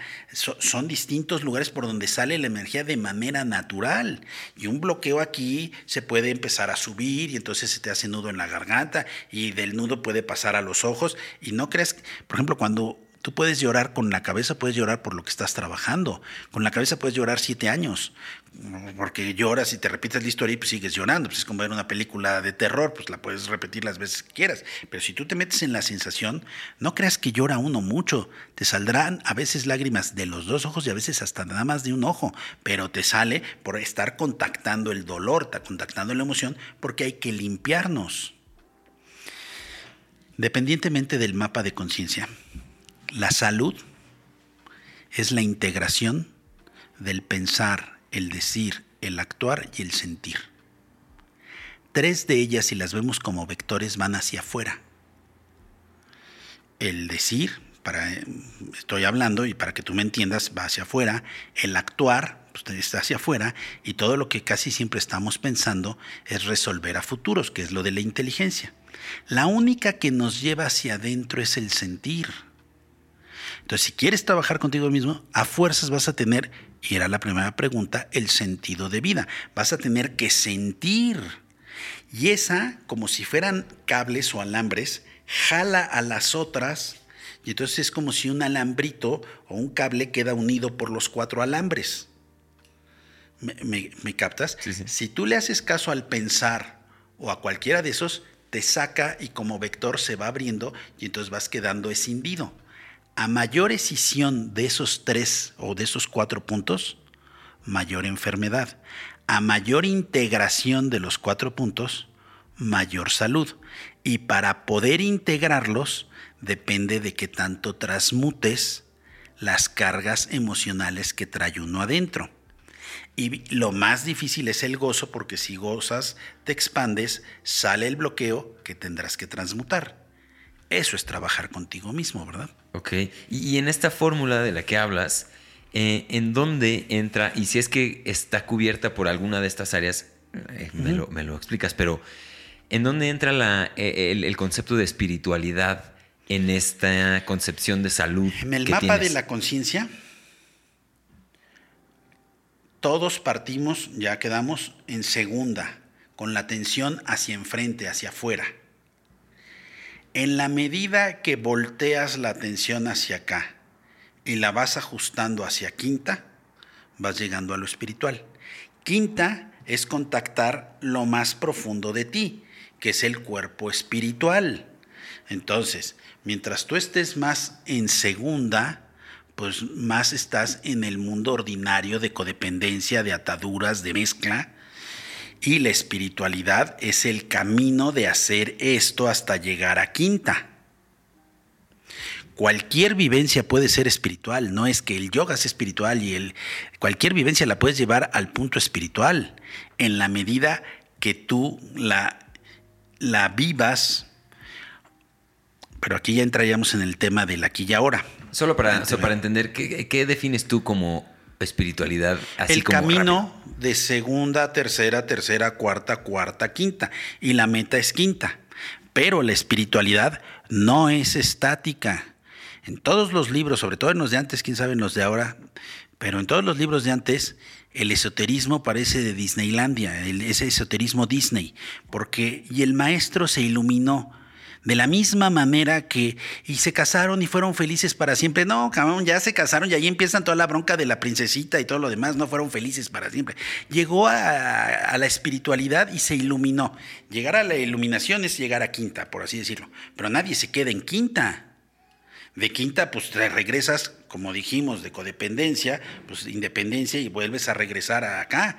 Entonces, todo lo que eh, estamos viviendo la espiritualidad es el camino de hacer de segunda, tercera, tercera, cuarta, cuarta, quinta. Ese es el camino de la espiritualidad. La espiritualidad no es algo ajeno a, ni es estoy aquí y dejo todo para irme acá, que es lo que antes la gente hacía, pero no andaban buscando la espiritualidad, lo que andaban buscando era cómo resolver, porque nadie sabía resolver o pasar de segunda a tercera. Lo que la gente hacía era castraba, cortaba el mundo ordinario, cortaba segunda y empezaba a partir de tercera, tercera, cuarta, quinta, y entonces decían que ya son espirituales. Entonces es un camino espiritual o pseudo espiritual, porque el camino empieza en segunda, no empieza en tercera. Y lo que la gente hacía, entonces yo dejo todo esto, me voy al pinche monasterio y ahí que me den de comer, no tengo ningún tema y yo nada más medito. No, pues Qué fácil. El, verdadero camino espiritual es métete al mundo ordinario, métete en la friega diaria, ten jefe, el jefe que ya te atoró y que, te, que no quiere trabajar. Trabaja eso, libérate de, esa, de ese juego energético y pasas a tercera, a cuarta, a quinta, a donde tú quieras. Pero ese es el verdadero juego. Si tú castras el juego, listo. Aquí estamos entrando al tema de qué pasa con las drogas. No estoy en contra de las drogas, cada quien que haga lo que quiera. Pero, ¿qué, qué evitas con las drogas? Pues pasar de segunda a tercera. Tú te metes lo que quieras, peyote, la que quieras, y entonces lo que haces es que empiezas tu camino en tercera. Y entonces, ¿qué sucede? Que cuando regresas a segunda, tu mundo sigue siendo un desmadre. Porque aquí no estás arreglando nada. Aquí no estás rompiendo el juego energético. Estás haciendo dos mundos. Y la salud es integrarte en tu mundo. ¿Me captas? Entonces, la pregunta que tú estás haciendo, ¿qué es la espiritualidad? Es el camino. Pero la gente para poder desarrollar tercera, cuarta y quinta, lo que hace es que rompe con segunda y entonces empieza en tercera, cuarta y quinta. Ah, pues qué fácil. Eh, empieza el camino desde segunda, papá, y pasa de segunda a tercera y de tercera a cuarta y cuarta a quinta. Entonces, libros como El monje que vendió su Ferrari y todo eso. Sí, es que ya tenía todo este mundo y lo rompí y ahora me volví espiritual. No, eso no es romper y volverte espiritual. Eso es matar ese mundo, ya no supiste cómo resolverlo y entonces ahora agarras otra nueva faceta de tu vida y ahora te vas a dedicar a otra cosa. Entonces estás hasta la madre de los problemas, no sabes cómo salir de todos ellos y entonces ahora sí quiero una vida tranquila. Es la, el polo opuesto. Entonces buscas una vida tranquila, ya sin bronca, sin nada. Es que ya me volví espiritual. No, no, no te volviste espiritual. Lo único, sigues resolviendo hacia afuera, no estás resolviendo hacia acá. En macro, estás resolviendo de estar aquí en segunda, te estás en vez de irte de fin de semana, pues es un cambio no de fin de semana, es un cambio más de vida. Dejo todo y me voy a la playa y me vuelvo este uno con la con la arena, ¿no? No, pues eso es lo único que estás haciendo es y ya que acabaste de estar en la arena porque tarde o temprano te aburres o te vas a meter hasta el petate que en el que estás sentado, entonces ya regresas para acá, ¿no? No, el chiste no es cambiar de mundo. El chiste es integrar. Evolutivamente, lo que habíamos hecho y a donde habíamos llegado era a cambiar de mundos. Más entonces vas creando tu mundo espiritual, tu mundo de trabajo. En el trabajo eres un hijo de la chingada y acá te las das de monje zen. No, pues estamos fregados. El chiste es que acá puedas trabajar contigo, regresas con una conciencia distinta, la vas a perder, pero vas saneando este mundo, que es el mundo que no hemos desarrollado, ¿verdad? El mundo, este mundo en el que estamos se llama que es un mundo primitivo, está en transición, Ahorita con todo lo de la sexualidad está en transición, con todo lo de hacer lo que se te antoja hacer está en transición, pero es un mundo primitivo porque sigue gobernado por el miedo. En la constelación gobierna el miedo. El, cabrón que genere más miedo, ese es el que manda. Porque romper ese juego con el que genera el miedo a través del, del juego de la conciencia es lo que Gurdjieff le llamaba la guerra de los brujos. Ahí sí estamos hablando de un gran maestro, el Che Gurdjieff, ese ruso, que sus libros son muy complicados pero muy bonitos, él logró, era de los pocos maestros espirituales que enseñaban a través de sus danzas derviches y de sus danzas sagradas pasar de segunda a tercera. Él fue el de los primeros que logró y él denominó a ganar esos juegos, a ir saneando esos juegos, la guerra de los brujos. Él es uno de los grandes maestros transpersonales que ha existido. Ok. Hablamos de George Ivanovich Gurdjieff. Si de no lo ese mismísimo. Busquen, muy interesante todo lo que plantea. Eh, híjole, Bruno, me tienes a mí así como, a ver, Vamos por partes porque hay demasiado jugo en todo esto que estamos hablando. ¿En otra sesión o en esta misma? No, en esta misma, en esta misma. Todavía, todavía tenemos mucho que, mucho que platicar. Y el tiempo se nos acaba. No, hombre, falta... Tu terapeuta ya va, ya va a estar hasta la madre estas horas de estar oyendo tanta cosa. No, pero a lo Te va a dar de alta con tal de terminar. La, la, idea aquí es, digo, llevamos hablando de este, de este segunda, tercera, cuarta, quinta, como media hora. Y yo en este punto voy a hacer una pausa para que me digas ¿Qué implica segunda? ¿Qué implica tercera? ¿Qué implica cuarta? ¿Y qué implica quinta? Muy brevemente para que los amigos aquí tengan un poco de claridad en este, en este mapa que ya lo has venido expresando y explicando, pero para ser como más claros todavía con la audiencia y conmigo también para no, para no volvernos aquí este, locos antes de tiempo. Este, explícanos a qué se refiere segunda, tercera, cuarta y quinta en tu modelo. Vamos a explicarlo para ya dejar de ser tan teóricos y para que no se canse la gente. Vamos a hablarlo a partir de una relación de pareja y del amor. Entonces, vamos a poner que una pareja se junta y se enamoran. El enamoramiento aproximadamente dura de tres a seis meses máximo. Es una etapa muy bonita en donde los dos se entienden a todos los niveles, en donde sin hablar te sientes comprendido, donde el silencio es cómodo. Y eso es igual que la que como hacer gelatina. Tarde o temprano la grenetina tiene que agarrar un molde. Cuando estás haciendo gelatina, pues va a agarrar molde. Ese molde va a ser el lazo emocional. Entonces se enamora la pareja y ese amor se va a densificar, a solidificar y va a crear una atadura. Esa atadura es precisamente la codependencia. No hay defensa, todos la desarrollamos y todos la creamos. Una vez creada, el más enfermo es el que va ganando, que ese es partiendo de segunda. Entonces, todos vamos a estar atados. Estoy hablando de una pareja que se enamora, entonces creas el lazo emocional y cuando ese lazo emocional se consolida, es a lo que llamamos técnicamente o psicológicamente cordón espiritual, cordón umbilical, que es como un cable más fuerte, que las familias estamos atados por cordones umbilicales, no por lazos. Y de ahí, por ejemplo, en segunda es donde están todas las constelaciones familiares. ¿Qué es la constelación? ¿Cómo están atadas las familias? ¿Qué rol juega uno? ¿Qué rol juega el otro? ¿Cómo nos vamos identificando dentro de ese grupo? Entonces, ya que estás ahí, esa es segunda. Las reglas de segunda son muy básicas, que es en donde todos tenemos nuestra atención. Uno, son juegos de lucha de poder, en donde uno somete al otro. Puede ser en pareja, entre amigos, en lo que sea, pero uno somete al otro. Mientras más íntima es la relación, es más fuerte el lazo. Otra de las características de esa atadura es la lucha de poder, es el que por lo general el menos comprometido, que viene siendo el más enfermo, es el que gana y el otro es el que va cediendo y es el que tendría que trabajar consigo mismo. Ahí se despierta la necesidad del trabajo con uno mismo. Cuando alguien llega a lograr, estando atado, voltear a verse, rompe temporalmente la eh, codependencia y logra pasar a tercera y entonces ahí el juego de segunda, el juego enfermo, se degrada. Y aunque regresa uno a segunda, degradado el juego, no vas desarrollando la enfermedad.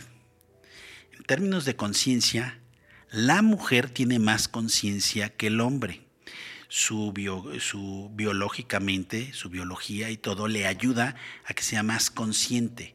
Como hombres somos más inconscientes, más enfocados a un logro, a una meta y no, nos, no somos conscientes de nosotros mismos.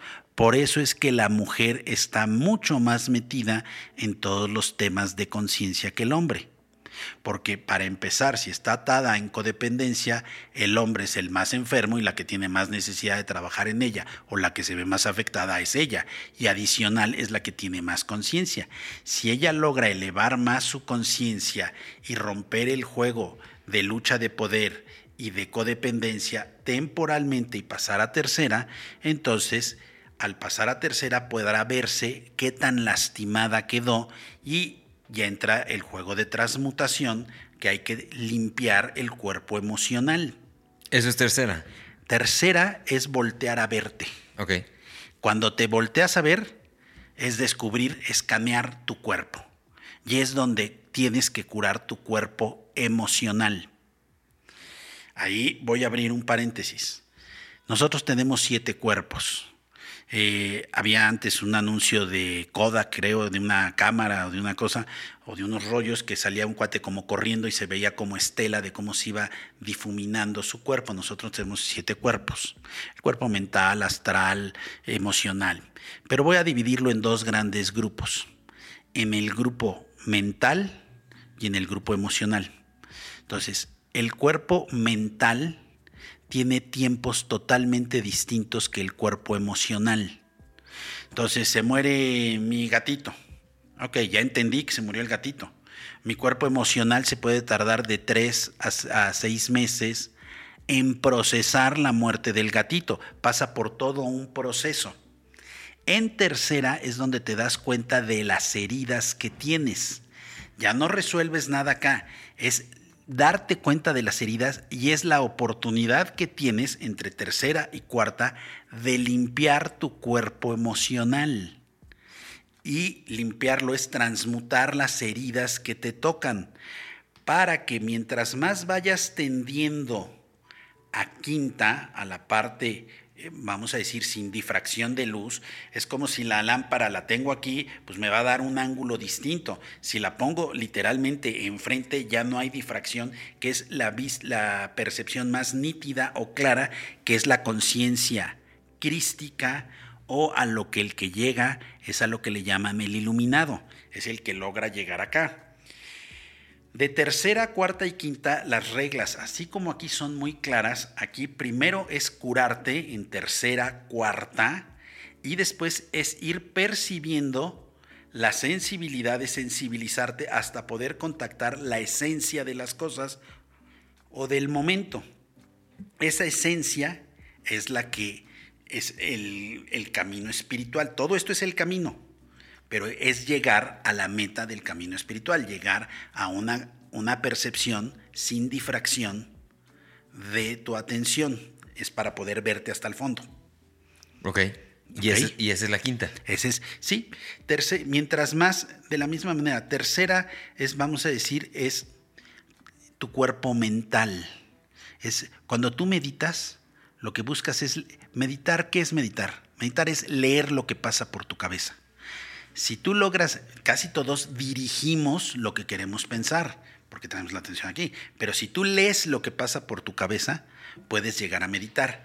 Tercera, te permite meditar y te permite ver tu cuerpo emocional, que es cuarta, que es donde limpias. Esta te permite ver y cuarta limpias. Mientras más limpias, cuando regreses a segunda, te tardas menos en integrarte. ¿Me captas? Ok. Ok.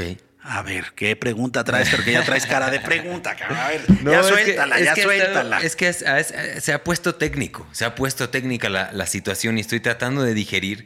Digo, es, es, es, eh, es, algo que me gusta a mí mucho de este espacio que se queda grabado y se puede ver una y otra vez hasta que vamos sacando cada vez, cada vez va resonando más información y, más cosas y, se pone interesante. Ahora, en este mundo, digamos, eh, espiritual, cambiando un poco la, revolución de, la, de la conversación para irnos a, a cuestiones prácticas eh, y podamos entender así tu punto de vista en cuanto a estas próximas preguntas que, vamos a, hacer.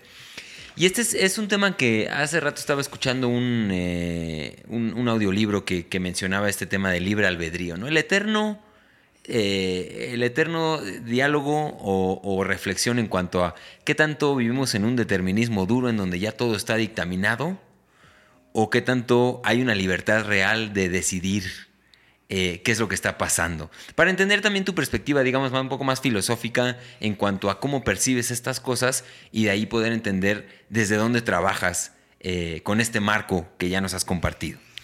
Eh, este tema del libre albedrío, por ahí a mí me cayó en una, en una situación, digamos, de, una, terapia en donde yo tuve una, realización, digamos, espiritual, en donde entendí que hay muchas variables funcionando, operando y que no somos nosotros los que estamos realmente en control de lo que pasa. Un poco más acercándome hacia el determinismo, eh, en donde todo está definido. Esta realización, por ejemplo, en este mundo espiritual, ¿qué impacto puede llegar a tener en la salud mental? En este espectro completo, ¿no? Por decir, si yo me, si yo me inclino, si yo me inclino mucho a todo está pasando, ¿no? Eh, ya todo está escrito en una ecuación. Eso me sitúa en un lugar en donde yo suelto el control quizá. Pero si yo me voy al otro lado, en donde digo yo soy el responsable de todo lo que pasa, entonces me estoy hirviendo en control y yo soy responsable de todo lo que me pasa. Vamos a ver. ¿Qué pasa con esa, con esa cuestión? ¿Qué, qué, implicaciones hay de concluir algo en este, en este plano? Para la salud mental de las personas. no sé si fui claro con mi pregunta, pero. Sí, pero a ver si mi respuesta te es clara y si no, pues a ver, chance te conteste otra cosa que no era lo que me preguntabas, pero bueno, vamos a ver. Para empezar, el planeta, según cualquier predicción que pongas, Se metió Alexa en nuestra conversación como siempre lo hace. Este, quiere participar Alexa. Alexa, cállate, por favor.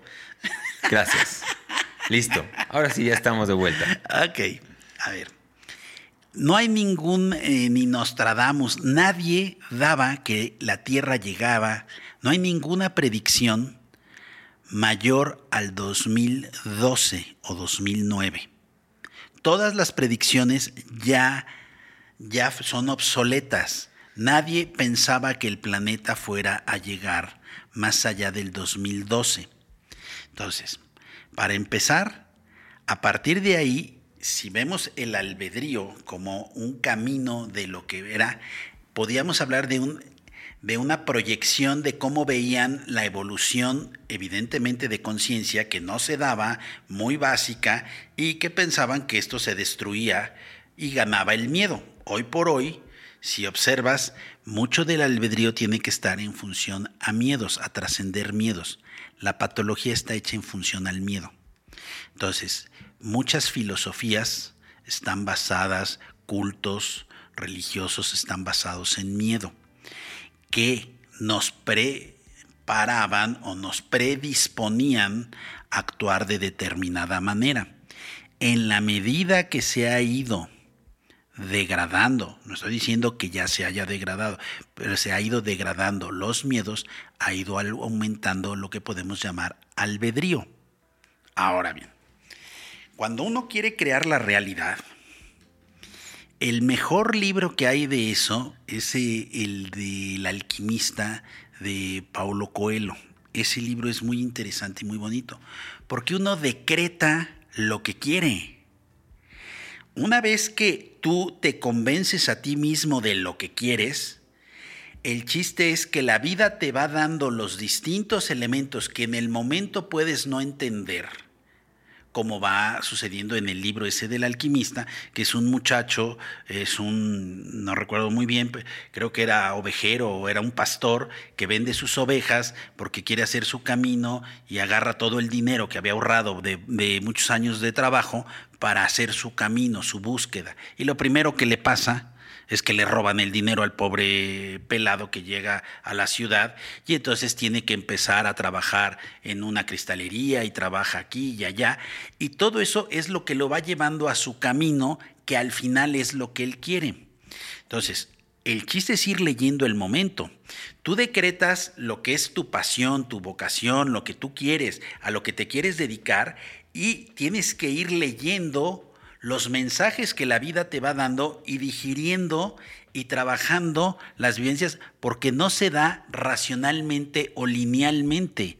El albedrío no es algo lineal, es una postura mental, es un decreto que te haces que entonces empiezas a generar y a buscar tu camino. Entonces, hay albedrío en la medida en que tú decides o tienes una, una pasión por algo. Si no, pues la programación te va llevando. Pero si tu determinación, por ejemplo, hay un, éxito brutal de un señor llamado Pagani, eh, Horacio Pagani, que hace uno de los carros más caros del mundo, un muchacho argentino que su pasión eran los carros y la mecánica y lo llevó, precisamente los carros y la mecánica lo llevaron a que se fuera a Italia y se metió de trabajador obrero del nivel más bajo, por lo que he leído, de Lamborghini, y fue creciendo y fue creciendo y se abrió camino hasta lograr, pero ¿qué fue lo que lo llevó a él a lograr hacer hoy por hoy los carros más caros del mundo? Pues su pasión si él hubiera estado determinado, pues no viene de una familia rica, su papá era, panadero o es panadero en Argentina, entonces es la pasión de uno desarrollada a las capacidades de uno. Eso es lo que te va llevando, no es un camino lineal. No es yo decido y entonces me voy por aquí. La vida te va poniendo obstáculos que si los vas sorteando y digiriendo, listo. Si nos vamos a una mujer que quiere tener pareja, bueno, pues posiblemente ella decrete tener pareja y la vida la va llevando por distintos lugares o distintas vivencias como realizarse laboralmente, como realizar ciertas cosas que le permitan coincidir aparentemente de manera fortuita con la persona que está buscando. Y entonces ahí, bueno, pues estamos hablando, por ejemplo, de ese libro de Dios vuelve en una Harley, que es precisamente la sincronicidad del decreto de una mujer. Entonces, el albedrío existe, claro, y la vida ayuda, sí, es una conspiración, la vida conspira en la medida que tú decretas y te comprometes con tu búsqueda. Ok, ¿y eso qué le hace a, una, a un paciente, digamos, de una persona en la, de la calle que, le... da sentido a su vida. Imagínate que de repente ya te, es el sentido de tu vida, le da, le da sabor, le da... Imagínate el sabor que te da a tu vida, imagínate, haz lo que te guste, ¿no? Ok, pues te gusta andar en moto, perfecto. Puta, pues qué padre, empiezas a fantasear que te quieres ir a Canadá a andar en moto, o a Estados Unidos, o a donde quieras andar en moto, órale pues ahí empiezas a, saber y a, probarte, puta, pero no tengo el pasaporte, pero la visa, pero entonces, ¿cómo le voy a hacer? Pero entonces, y vas coincidiendo con personas y vas encontrando obstáculos que no tienes ni siquiera el curve, que te falta el pasaporte, que te falta. Entonces tienes que empezar a hacer una serie de cosas que al principio parece que nunca vas a acabar, pero que sí, pero que te van comprometiendo a la vez con el, con si sí quieres hacer el viaje o si te rajas a la mitad. Si realmente no es tu pasión lo de andar en la moto y a los dos trámites que te ponen, ya dices a la goma, no, pues ya. Entonces te va comprometiendo con tu estilo de vida y te va sacando lo mejor de ti. Pero lo mejor de ti es positivo y negativo. Tienes ganas de irte para allá y está el COVID en la madre, entonces ya no te puedes ir y ya se te venció la visa. Y a ver qué haces. O te agarró allá, estando allá, pues a ver cómo demonios le resuelves. Y el resolver todo eso te va haciendo que crezcas como ser humano. ¿Correcto? Y entonces ahí ya entramos, que ya sé que a donde tú quieres llegar es a lo esotérico y esas madres. Entonces, dependiendo de qué tan comprometido estés, pues entonces ahí es donde puedes tener sueños o puedes estar entrar en estados de meditación en donde cualquiera puede ver que esto es una pluma, pero por cómo está la pluma dices, "Nah, ya sé por dónde es el camino." Entonces puedes empezar a leer cosas que por lo general la gente no lee, pero en la medida que estás ya metido en el tema. Y entonces los sueños ahí empiezan a tener una importancia majestuosa, porque todo mundo, siempre de los siempre, en todo el mundo esotérico, todo el mundo quiere meterse hasta el petate, pero no tiene los elementos elementales.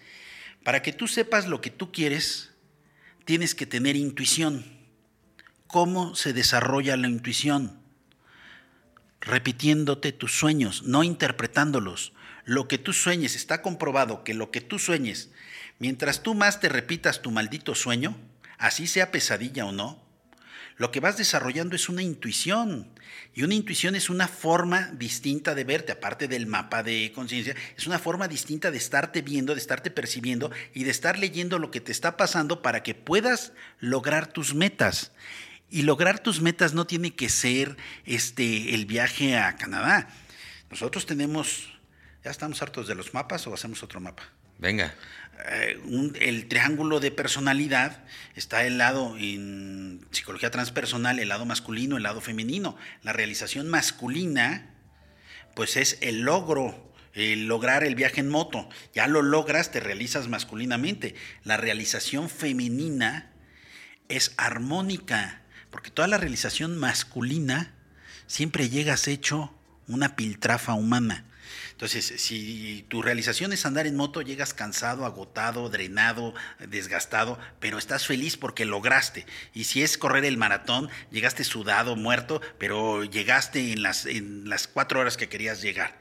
El logro es la realización masculina. La realización femenina es armónica la parte que todos tenemos los dos lados, no es nada más un lado.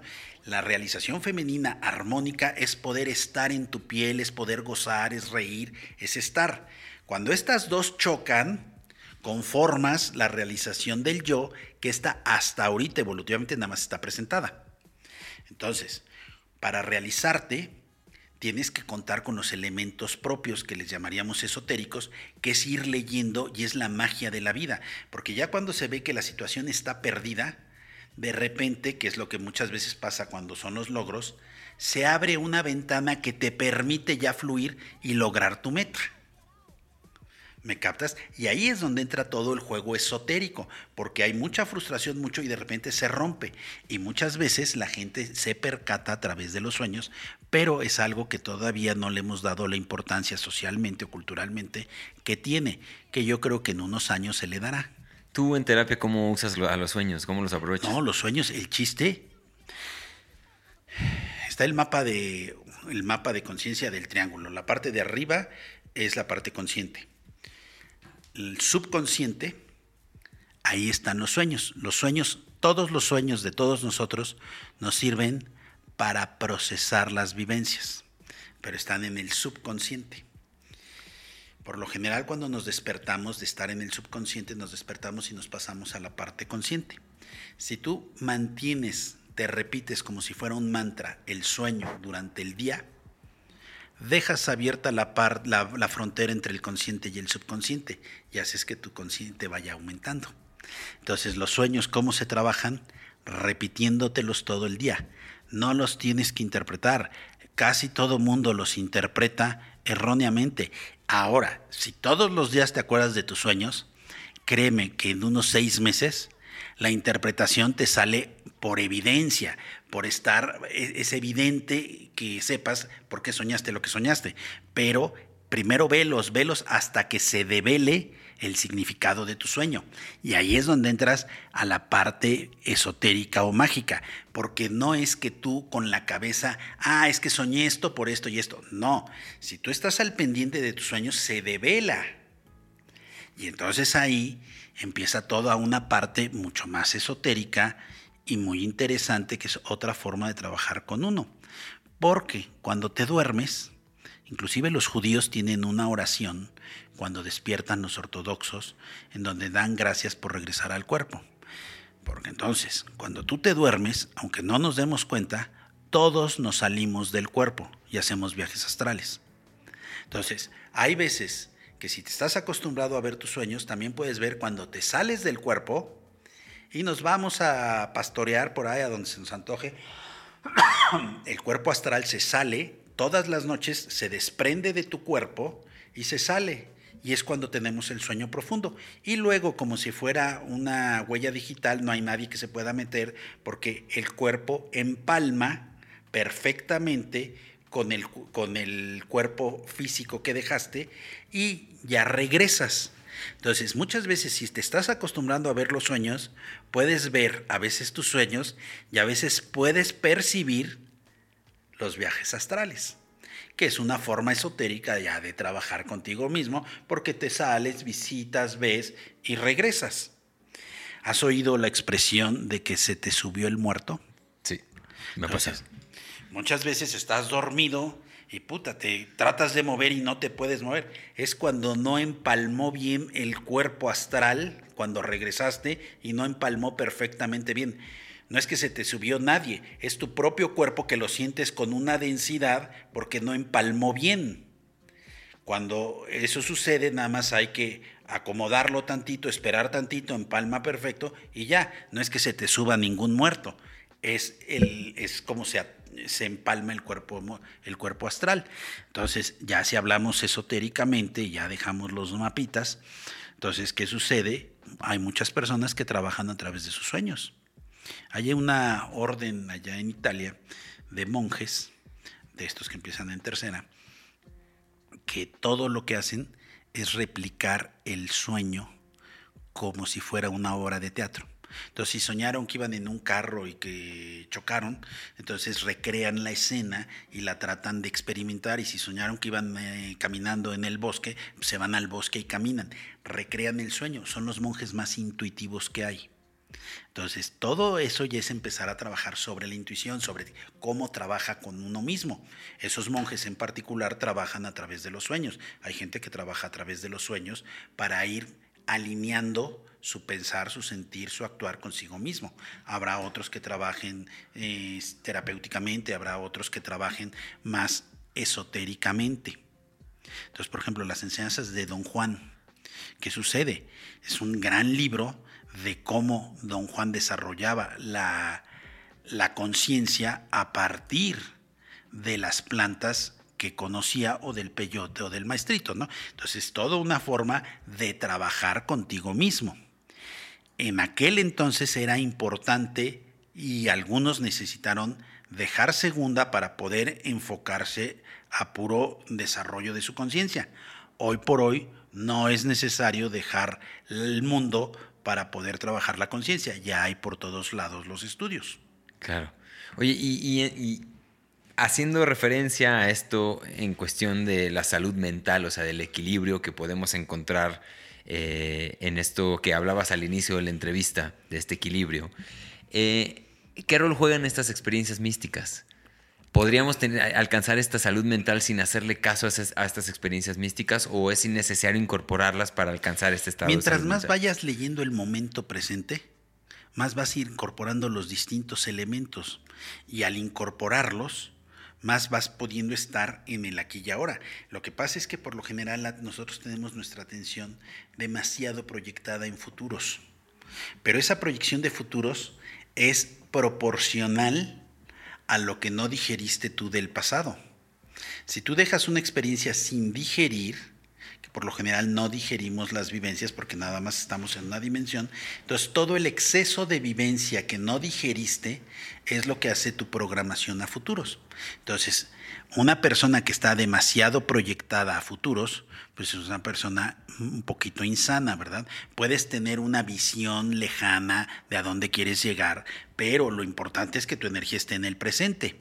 Entonces, los que, yo sé que tú has kayakeado, que tú kayakeas, cuando kayakeas, pues el chiste es saber el rumbo a donde quieres dirigirte, pero tienes que ir al pendiente de cada paleada. Tu intención o tu propósito es estar al pendiente de cada movimiento que vas haciendo, aunque sabes a dónde ir. Si nada más te enfocas a, a tu rumbo y no en la padaleada, pues te vas a voltear. Entonces es un arte. Entonces ahí es donde empezamos a entrar en el tema de esto es lo más cercano al arte, porque es un arte ir viendo el aquí y ahora y no perder el rumbo de lo que quieres, ¿verdad? Ok. Ok, pues muy interesante, mi estimado Bruno. Eh, creo que, como, como te dije, voy a tener que ver esta plática otra vez para lograrle extraer lo más posible a, esta conversación. Ha habido, han habido varias buenas joyas y me ha encantado como el abordaje, poder conocer un poquito más esta, esta perspectiva tuya que tienes de, abordar la psicoterapia desde una manera muy, muy particular. Eh, vuelvo a mi pregunta inicial o a esto que comentamos hace rato de cómo para mí, bueno, por lo menos para mí, el psicoterapeuta al final está jugando este, este rol que jugaban quizá ante los chamanes de poder entender qué es lo que está pasando. Eh, claro.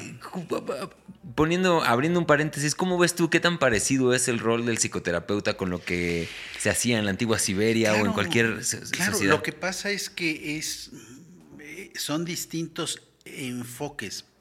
Vamos a ponerlo en artes marciales. Y hay muchas escuelas de artes marciales. Eh, por ejemplo, el karate el karate es una forma muy frontal, muy técnica. Lo más bello del karate es que te enseñan a pelear sin pelearte. Ah, caray, como que te... Sí, las formas que te hacen, las catas con las que tú aprendes, son los únicos... Eh, ve a los boxeadores, los boxeadores aprenden, son muy buenos este, peleadores, pero todos ya traen la nariz bien rota. O sea, aprendieron, pero a punta de madrax. Aquí, si tú te fijas, los karatecas, pues es una forma de aprender sin estar golpeados. Pero también está el aikido, que es un manejo muy distinto. Eh, es pelear, pero es un manejo muy distinto, porque ahí usas la fuerza del oponente eh, los agarres y la fuerza del oponente para lograr tu propósito. Pero es un enfoque totalmente distinto, aunque logras el mismo resultado. Y si nos vamos al judo, pues logras el mismo resultado de la misma manera, con más fuerza física que el aikido, pero logras el mismo resultado a través de la fuerza del oponente. Si me jalas, te empujo, si, te, si me empujas, te jalo. Entonces, eso es muy distinto al sumo, que es el choque de dos fuerzas, de dos gordos, que a ver quién, quién tiene más. Entonces son muchos enfoques sobre un tema que es el, la pelea. Aquí en el tema que tú me pones es lo mismo. Está el chamán que tiene mucho manejo con la tierra. Un chamán está muy arraigado con la tierra y con los frutos de la tierra que entonces viene siendo, para ser chamán, pues tienes que conocer las plantas, la tierra, los frutos y la forma como enseña el chamán. Pues métete hasta exceso, ah, para que conozcas la planta de lleno, con todo. Entonces el chamán te enseña a partir del elemento tierra. Los psicólogos a través de la psique, del pensamiento, del intelecto, partes de ahí para irte metiendo. Entonces, los esotéricos, hay muchos grupos, hay muchos caminos esotéricos todos los grupos esotéricos van agarrando. Están los de la tierra, están los del aire, están los del fuego. Ahora, todo eso, si tú te fijas, así como nosotros tenemos chakras, la tierra tiene chakras. Y entonces, culturalmente, cada cultura va teniendo a partir del chakra de su lugar de origen sus distintos chamanes y sus distintas formas. Entonces, claro que son formas de aprender a partir del lugar geográfico y a partir de los elementos que están en el lugar. Y también hay chamanes de tierra, de fuego, de, este, de agua y de viento. Entonces, eh, son distintos caminos con un mismo propósito, voltear a verte. Ok. Oye, y una cosa que me, antes de que terminemos y preguntarte esto, ¿Cómo tú lo puedes llevar a, práctica y para qué le sirve a la gente revisitar vidas pasadas? Eh, ¿Qué experiencia tienes con este, con este mundo y, qué tanto eso sirve como para trabajar en la psique de la persona? Ok. Hay eh, terapias que se enfocan en vidas pasadas y hacen regresiones y te llevan a vidas pasadas. Se busca eso cuando hay un trauma o un bloqueo que no hay razón por la cual tenga ese trauma. Entonces, por ejemplo, eh, este Richard Bach, el escritor, hablaba en algún momento de una niña que tenía un trauma hacia los aviones cuando él agarraba su trabajo en aquel entonces antes de escribir Juan Salvador Gaviota, eh, hacía vuelos en los pueblos y llevaba a turistas, daban la vuelta y ya, pero había una niña que le llamó mucho la atención que no más no este, tenía un terror muy grande. Y entonces él narraba en parte de su libro y ya después se supo que esa niña estuvo en sus procesos y muchas veces lo que sucede es que había vidas pasadas en donde había tenido un accidente aéreo y entonces eso había hecho que, este, que tuviera en esta vida eso. Entonces sirve para quitar traumas muy, muy específicos que en esta vida no tiene un sentido, no había habido nadie que tuviera un problema, su mamá no se había muerto en eso, no había nada, entonces ahí es cuando se busca el tema de vidas pasadas. Eso es cuando la buscas. Pero cuando alguien está muy comprometido en su mundo y en sus cosas, te pueden aparecer vidas pasadas, que eso es muy distinto. Hay mucha gente que cuando va a ciertos lugares, este, en Machu Picchu, cualquier lugar, eh, empiezan a sentir cosas que trabajando con ellos pues pueden descubrir muchas veces eh, información que no se tiene de una manera tradicional o lugares a donde de repente llegas y ya lo conoces y entonces ahí empiezas a ver eh, juegos de vidas pasadas, ¿no? Y lo puedes buscar o cuando estábamos hablando por estar comprometido con muchas de tus cosas, vas descubriendo hasta ese nivel el juego de vidas pasadas. Entonces, muchas veces en las, es tanto de vidas pasadas como, bueno, pues en todo el mundo espiritual o esotérico de los espiritistas, también los que ya se fueron están aquí también con nosotros.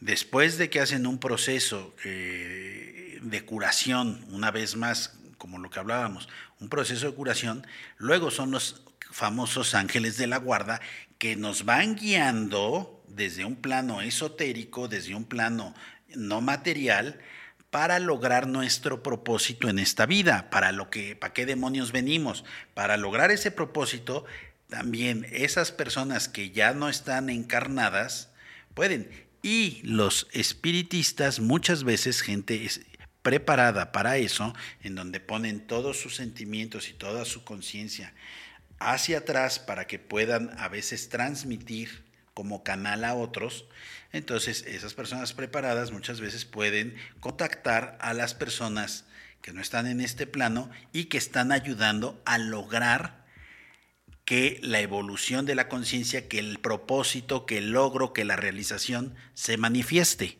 en el mundo material. Y, detrás de todo esto, ¿tú, ¿tu orientación es más hacia creer que esto realmente hay un, hay un vínculo? O, da igual lo que esté pasando no? Siempre y cuando le sirva a la persona que está viva y que está tratando de evolucionar su conciencia. A ver, a ver, a ver. Otra vez la pregunta. ¿Qué tanto tú crees que esto sí sea cierto? Que tengamos contacto con fuerzas que estén más allá o que realmente tengamos acceso a vidas pasadas?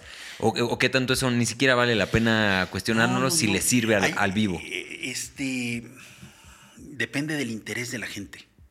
De que existen y de que coexisten, pues hay toda la bibliografía que quieras de que obviamente existen, coexisten, y todas las tradiciones, la que me pongas, la del ángel de la guarda, todas las tradiciones hablan precisamente de esos vamos a decir, guardianes o protectores que ayudan. Ahora, el que no crea en ellos, pues que no crea, pero el que crea, pues se puede favorecer de ellos. Ahora, en la mayoría de los casos, antes de que estemos programados, todos los niños, no todos, es una exageración de mi parte, los niños pueden llegar a tener a su amiguito fantasma, a su amiguito invisible, es algo natural en el ser humano. Lo que pasa es que luego nuestras programaciones, nuestra cultura, nuestra forma de vida nos impide percibir esas realidades pero que pues por todos lados eh, existen. Entonces, bueno, habrá gente que pueda y se dedique a eso y hay muchos que han crecido a partir de eso. Hay muchos este, personas que se dedican a contactar con, con gente del otro lado y que evidentemente dan cierta información que le sirve a la persona a la que están protegiendo, cuidando, ¿verdad? Ok. Ok, excelente. Ahora, ya para cerrar este bloque de. No lo puedo creer, ya vamos, a, terminar, hombre. Exactamente. este, lo que te quería preguntar era, ya lo mencionaste ahorita hace, hace un ratito, pero es, es todo este tema de del uso de sustancias psicodélicas para la psicoterapia. ¿Cuál es tu lectura general? ¿Por qué eso está ocurriendo? ¿Qué opinión te merece? ¿Tú alguna vez lo has, has pensado ayudar a integrar a gente? ¿Cómo lo ves? Yo no, y todo lo que voy a decir es teórico, yo no le, yo no le entro, ese, el área de la psicología transpersonal.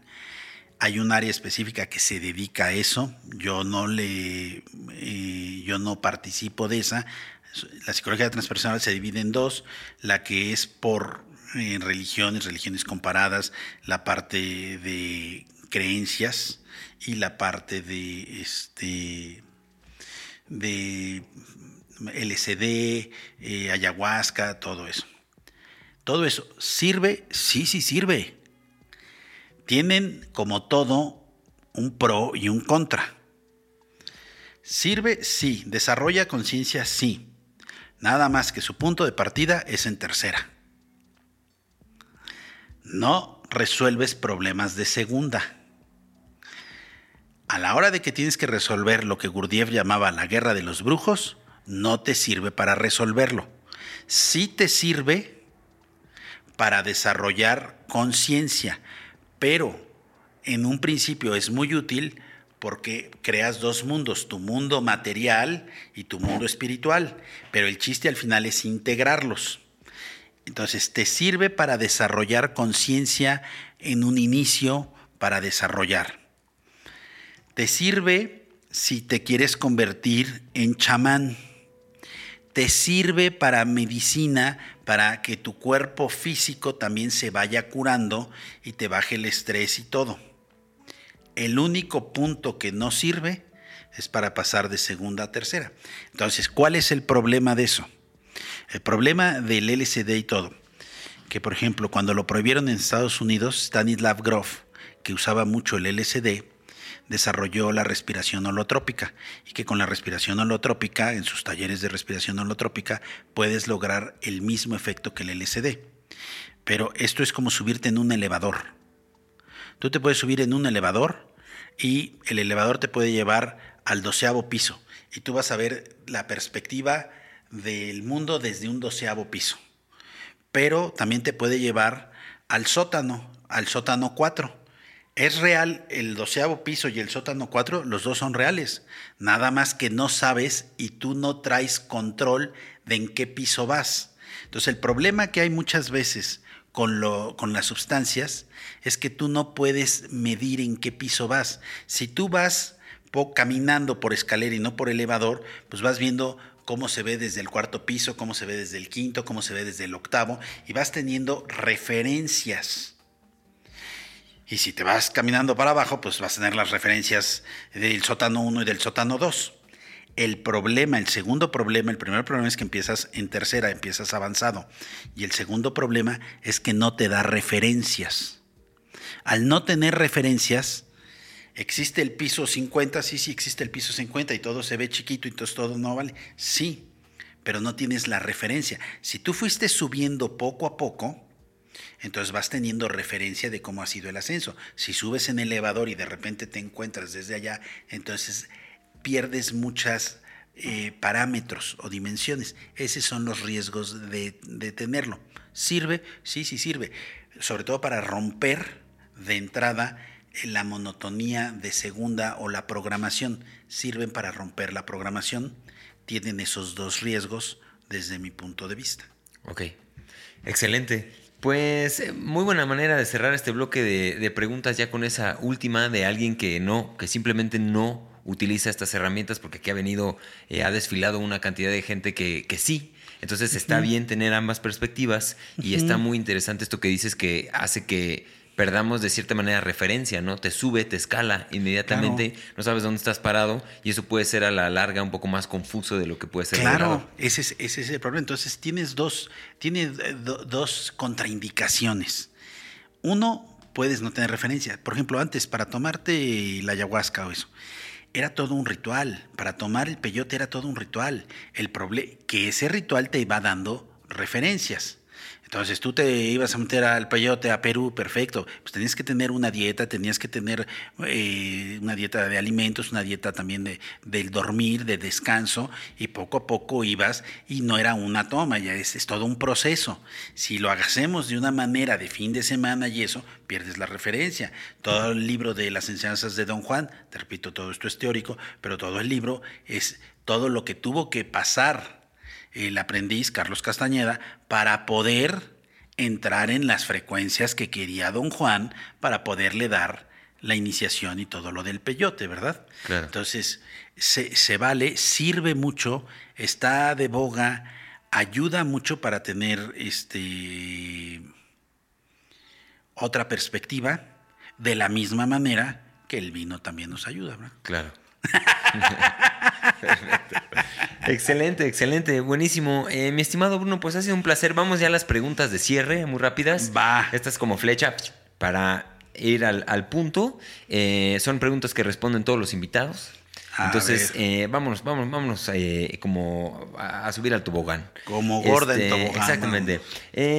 aquí hay una pregunta que siempre hacemos en torno a los mitos entendiendo los mitos como este vehículo, esta herramienta que los humanos hemos creado para darle sentido a, lo sin sentido.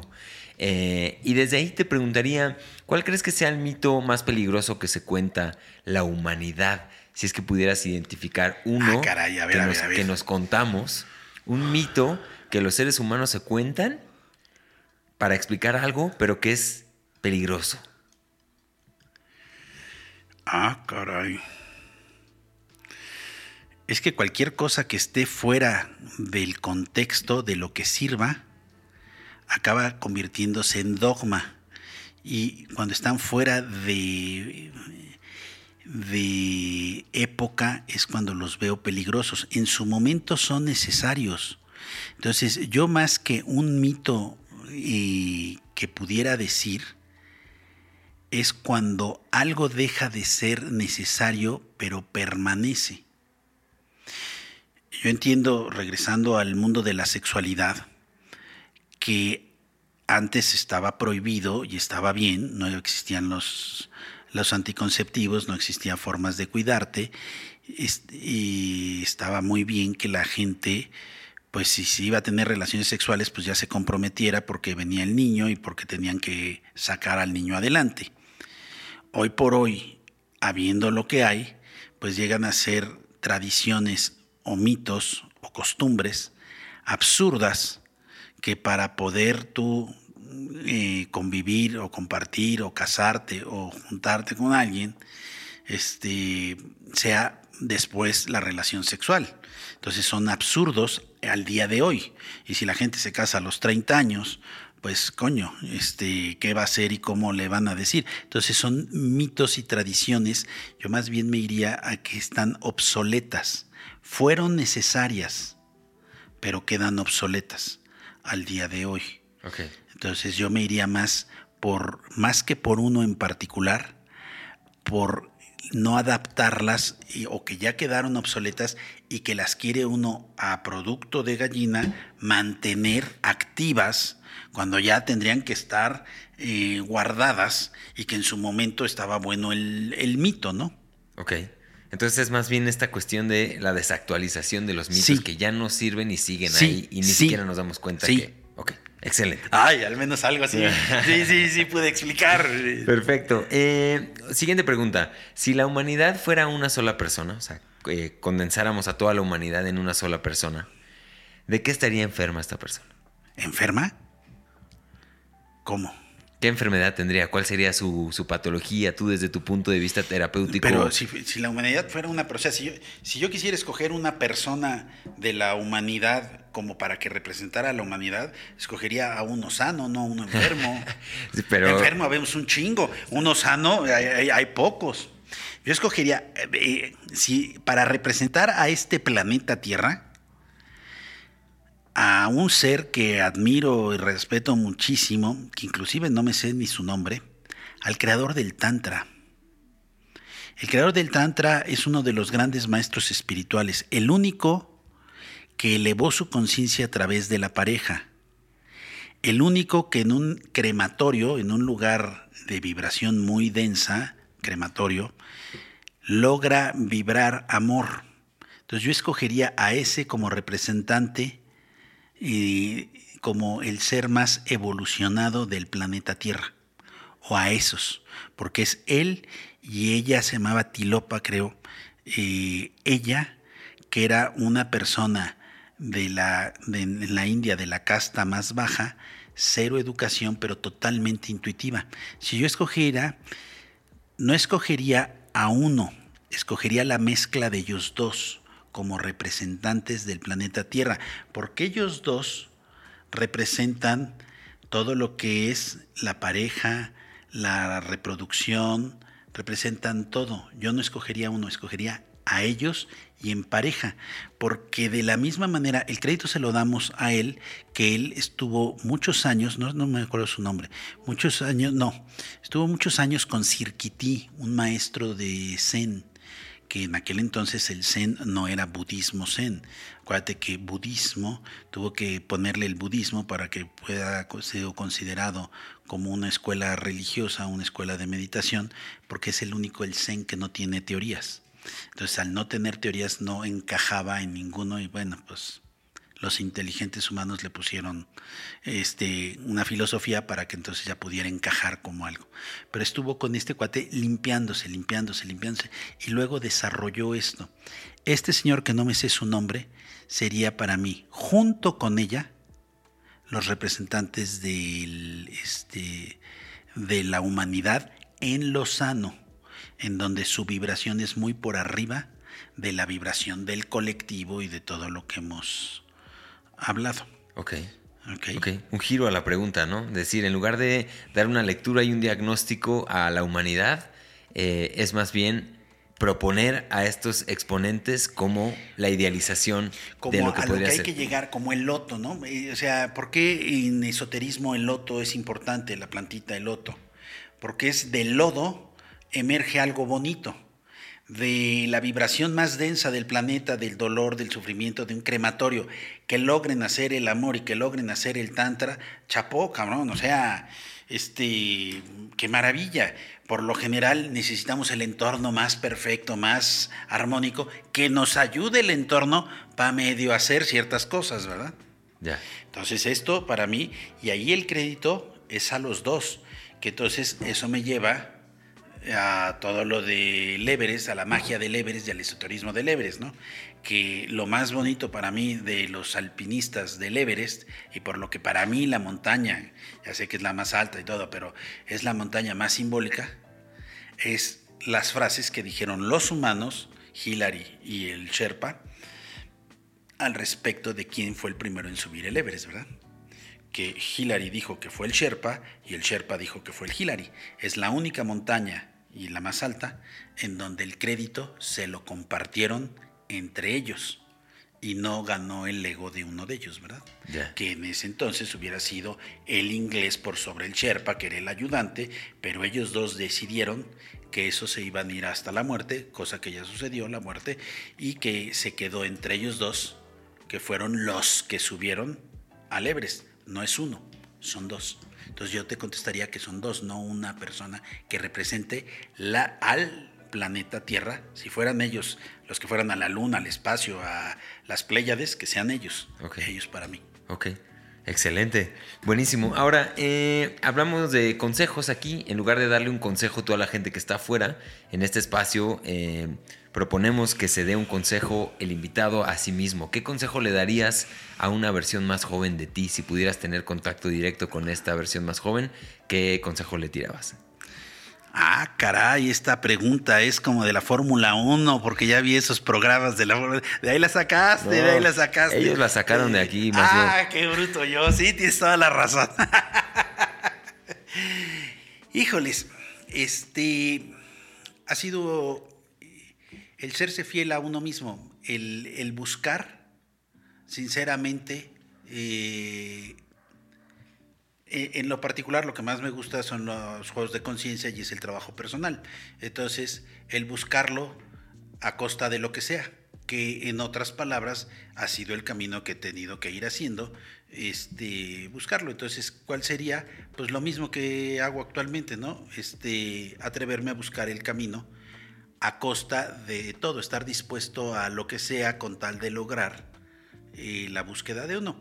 Suena muy fácil serse fiel a sí mismo este, ya sé que ya llevamos mucho tiempo y ya es tiempo de irnos a descansar, pero ser psicólogo y para poder ser psicólogo y para poder trabajar contigo mismo, tienes que ir en contra de muchas cosas culturales. Entonces, hay algunas religiones que desarrollan el miedo. Eh, témele a Dios y, sé humilde y este el Dios castigador y todo. Entonces, para ser psicólogo tiene uno que renunciar, si fue educado en esas en religiones o en esas culturas, hay que renunciar a todo ello porque la psicología es quitar miedos y es trabajar y curar. Entonces no es cualquier cosa, entonces depende del grado. Si eres purista y trabajas contigo, tienes que tener mucho valor, pues de renunciar a ciertas creencias, a ciertos cultos que son, regresando a lo de los mitos, obsoletos o que no vienen al caso y bueno, pues da mucho miedo. Entonces, ¿qué le diría yo al Bruno? Pues ten huevos y échale valor porque los vas a necesitar, cabrón. Eso sería el consejo que yo le diría al Bruno este, de hace algunos años. Excelente. Nada que agregar a ese gran consejo. y y ahora sí, para ir cerrando, mi estimado Bruno, eh, pregunta última que le hacemos aquí a todos los invitados también. El nombre del espacio es Con los pies en la tierra. Así se llama este programa. Eh, y ahí la pregunta es, ¿qué quiere decir para ti vivir con los pies en la tierra? Este, enraizado. El símbolo del ser humano es el árbol. Esotéricamente, el símbolo es el árbol. Cuando tú en, los estudios psicológicos quieres saber de la personalidad de alguien, le pides en una prueba proyectiva que dibuje un árbol. los pies en la tierra es estar enraizado, el símbolo es el, árbol. Para mí, ¿qué significa con los pies en las tierras? Eres un árbol, entonces puede ser, y hay muchos árboles, está el roble, está el pino, está, eh, cada uno tiene sus raíces y tiene una forma y precisamente proporcional a las raíces el tamaño del árbol. Entonces, ¿Qué significa para mí los pies en la tierra? Un árbol. ¿Y qué es un árbol? El símbolo del ser humano. Ok, vivir enraizado entonces. Vivir enraizado. Ok. Excelente. Buenísimo, mi estimado Bruno. Pues ha sido un placer tenerte aquí el día de hoy. Este, igualmente, haciendo estos, estos pininos. Exactamente, en el internet. Eh, última pregunta, ahora sí, ya más, más eh, táctica que otra cosa. ¿En dónde te pueden encontrar, mi estimado Bruno? Cuéntanos ahí. Creo que te acaban de abrir un este Instagram. Este, cuéntanos un poquito de eso. La tecnología y yo todavía no hemos coincidido. Entonces, preguntemos cómo se llama mi Instagram para que podamos Bruno Benedetto Alexanderson, no es .com ni nada. Bruno Benedetto Alexanderson en Instagram. Excelente. Eh, nada más. Este, obviamente sería un poquito difícil que lo vea, pero sí me, lo traducen en términos humanos, con los pies en la tierra. Perfecto. Buenísimo. Pues buenísimo. muchísimas gracias y te agradezco este, este espacio, que fue muy corto eso. muchas gracias y espero que haya servido y que le sirva a alguien. Y bueno, pues seguiremos por acá. Excelente. Buenísimo, amigos. Muchas gracias por seguir este contenido hasta aquí. Si ya llegaron hasta acá, pues suscríbanse, compartan y todo eso. Les recuerdo que este espacio estuvo traído a ustedes por mí, por Héctor Escajadillo, así que vayan a héctorescajadillo.com y yo los veo en el próximo episodio de Con los pies en la tierra. Adiós.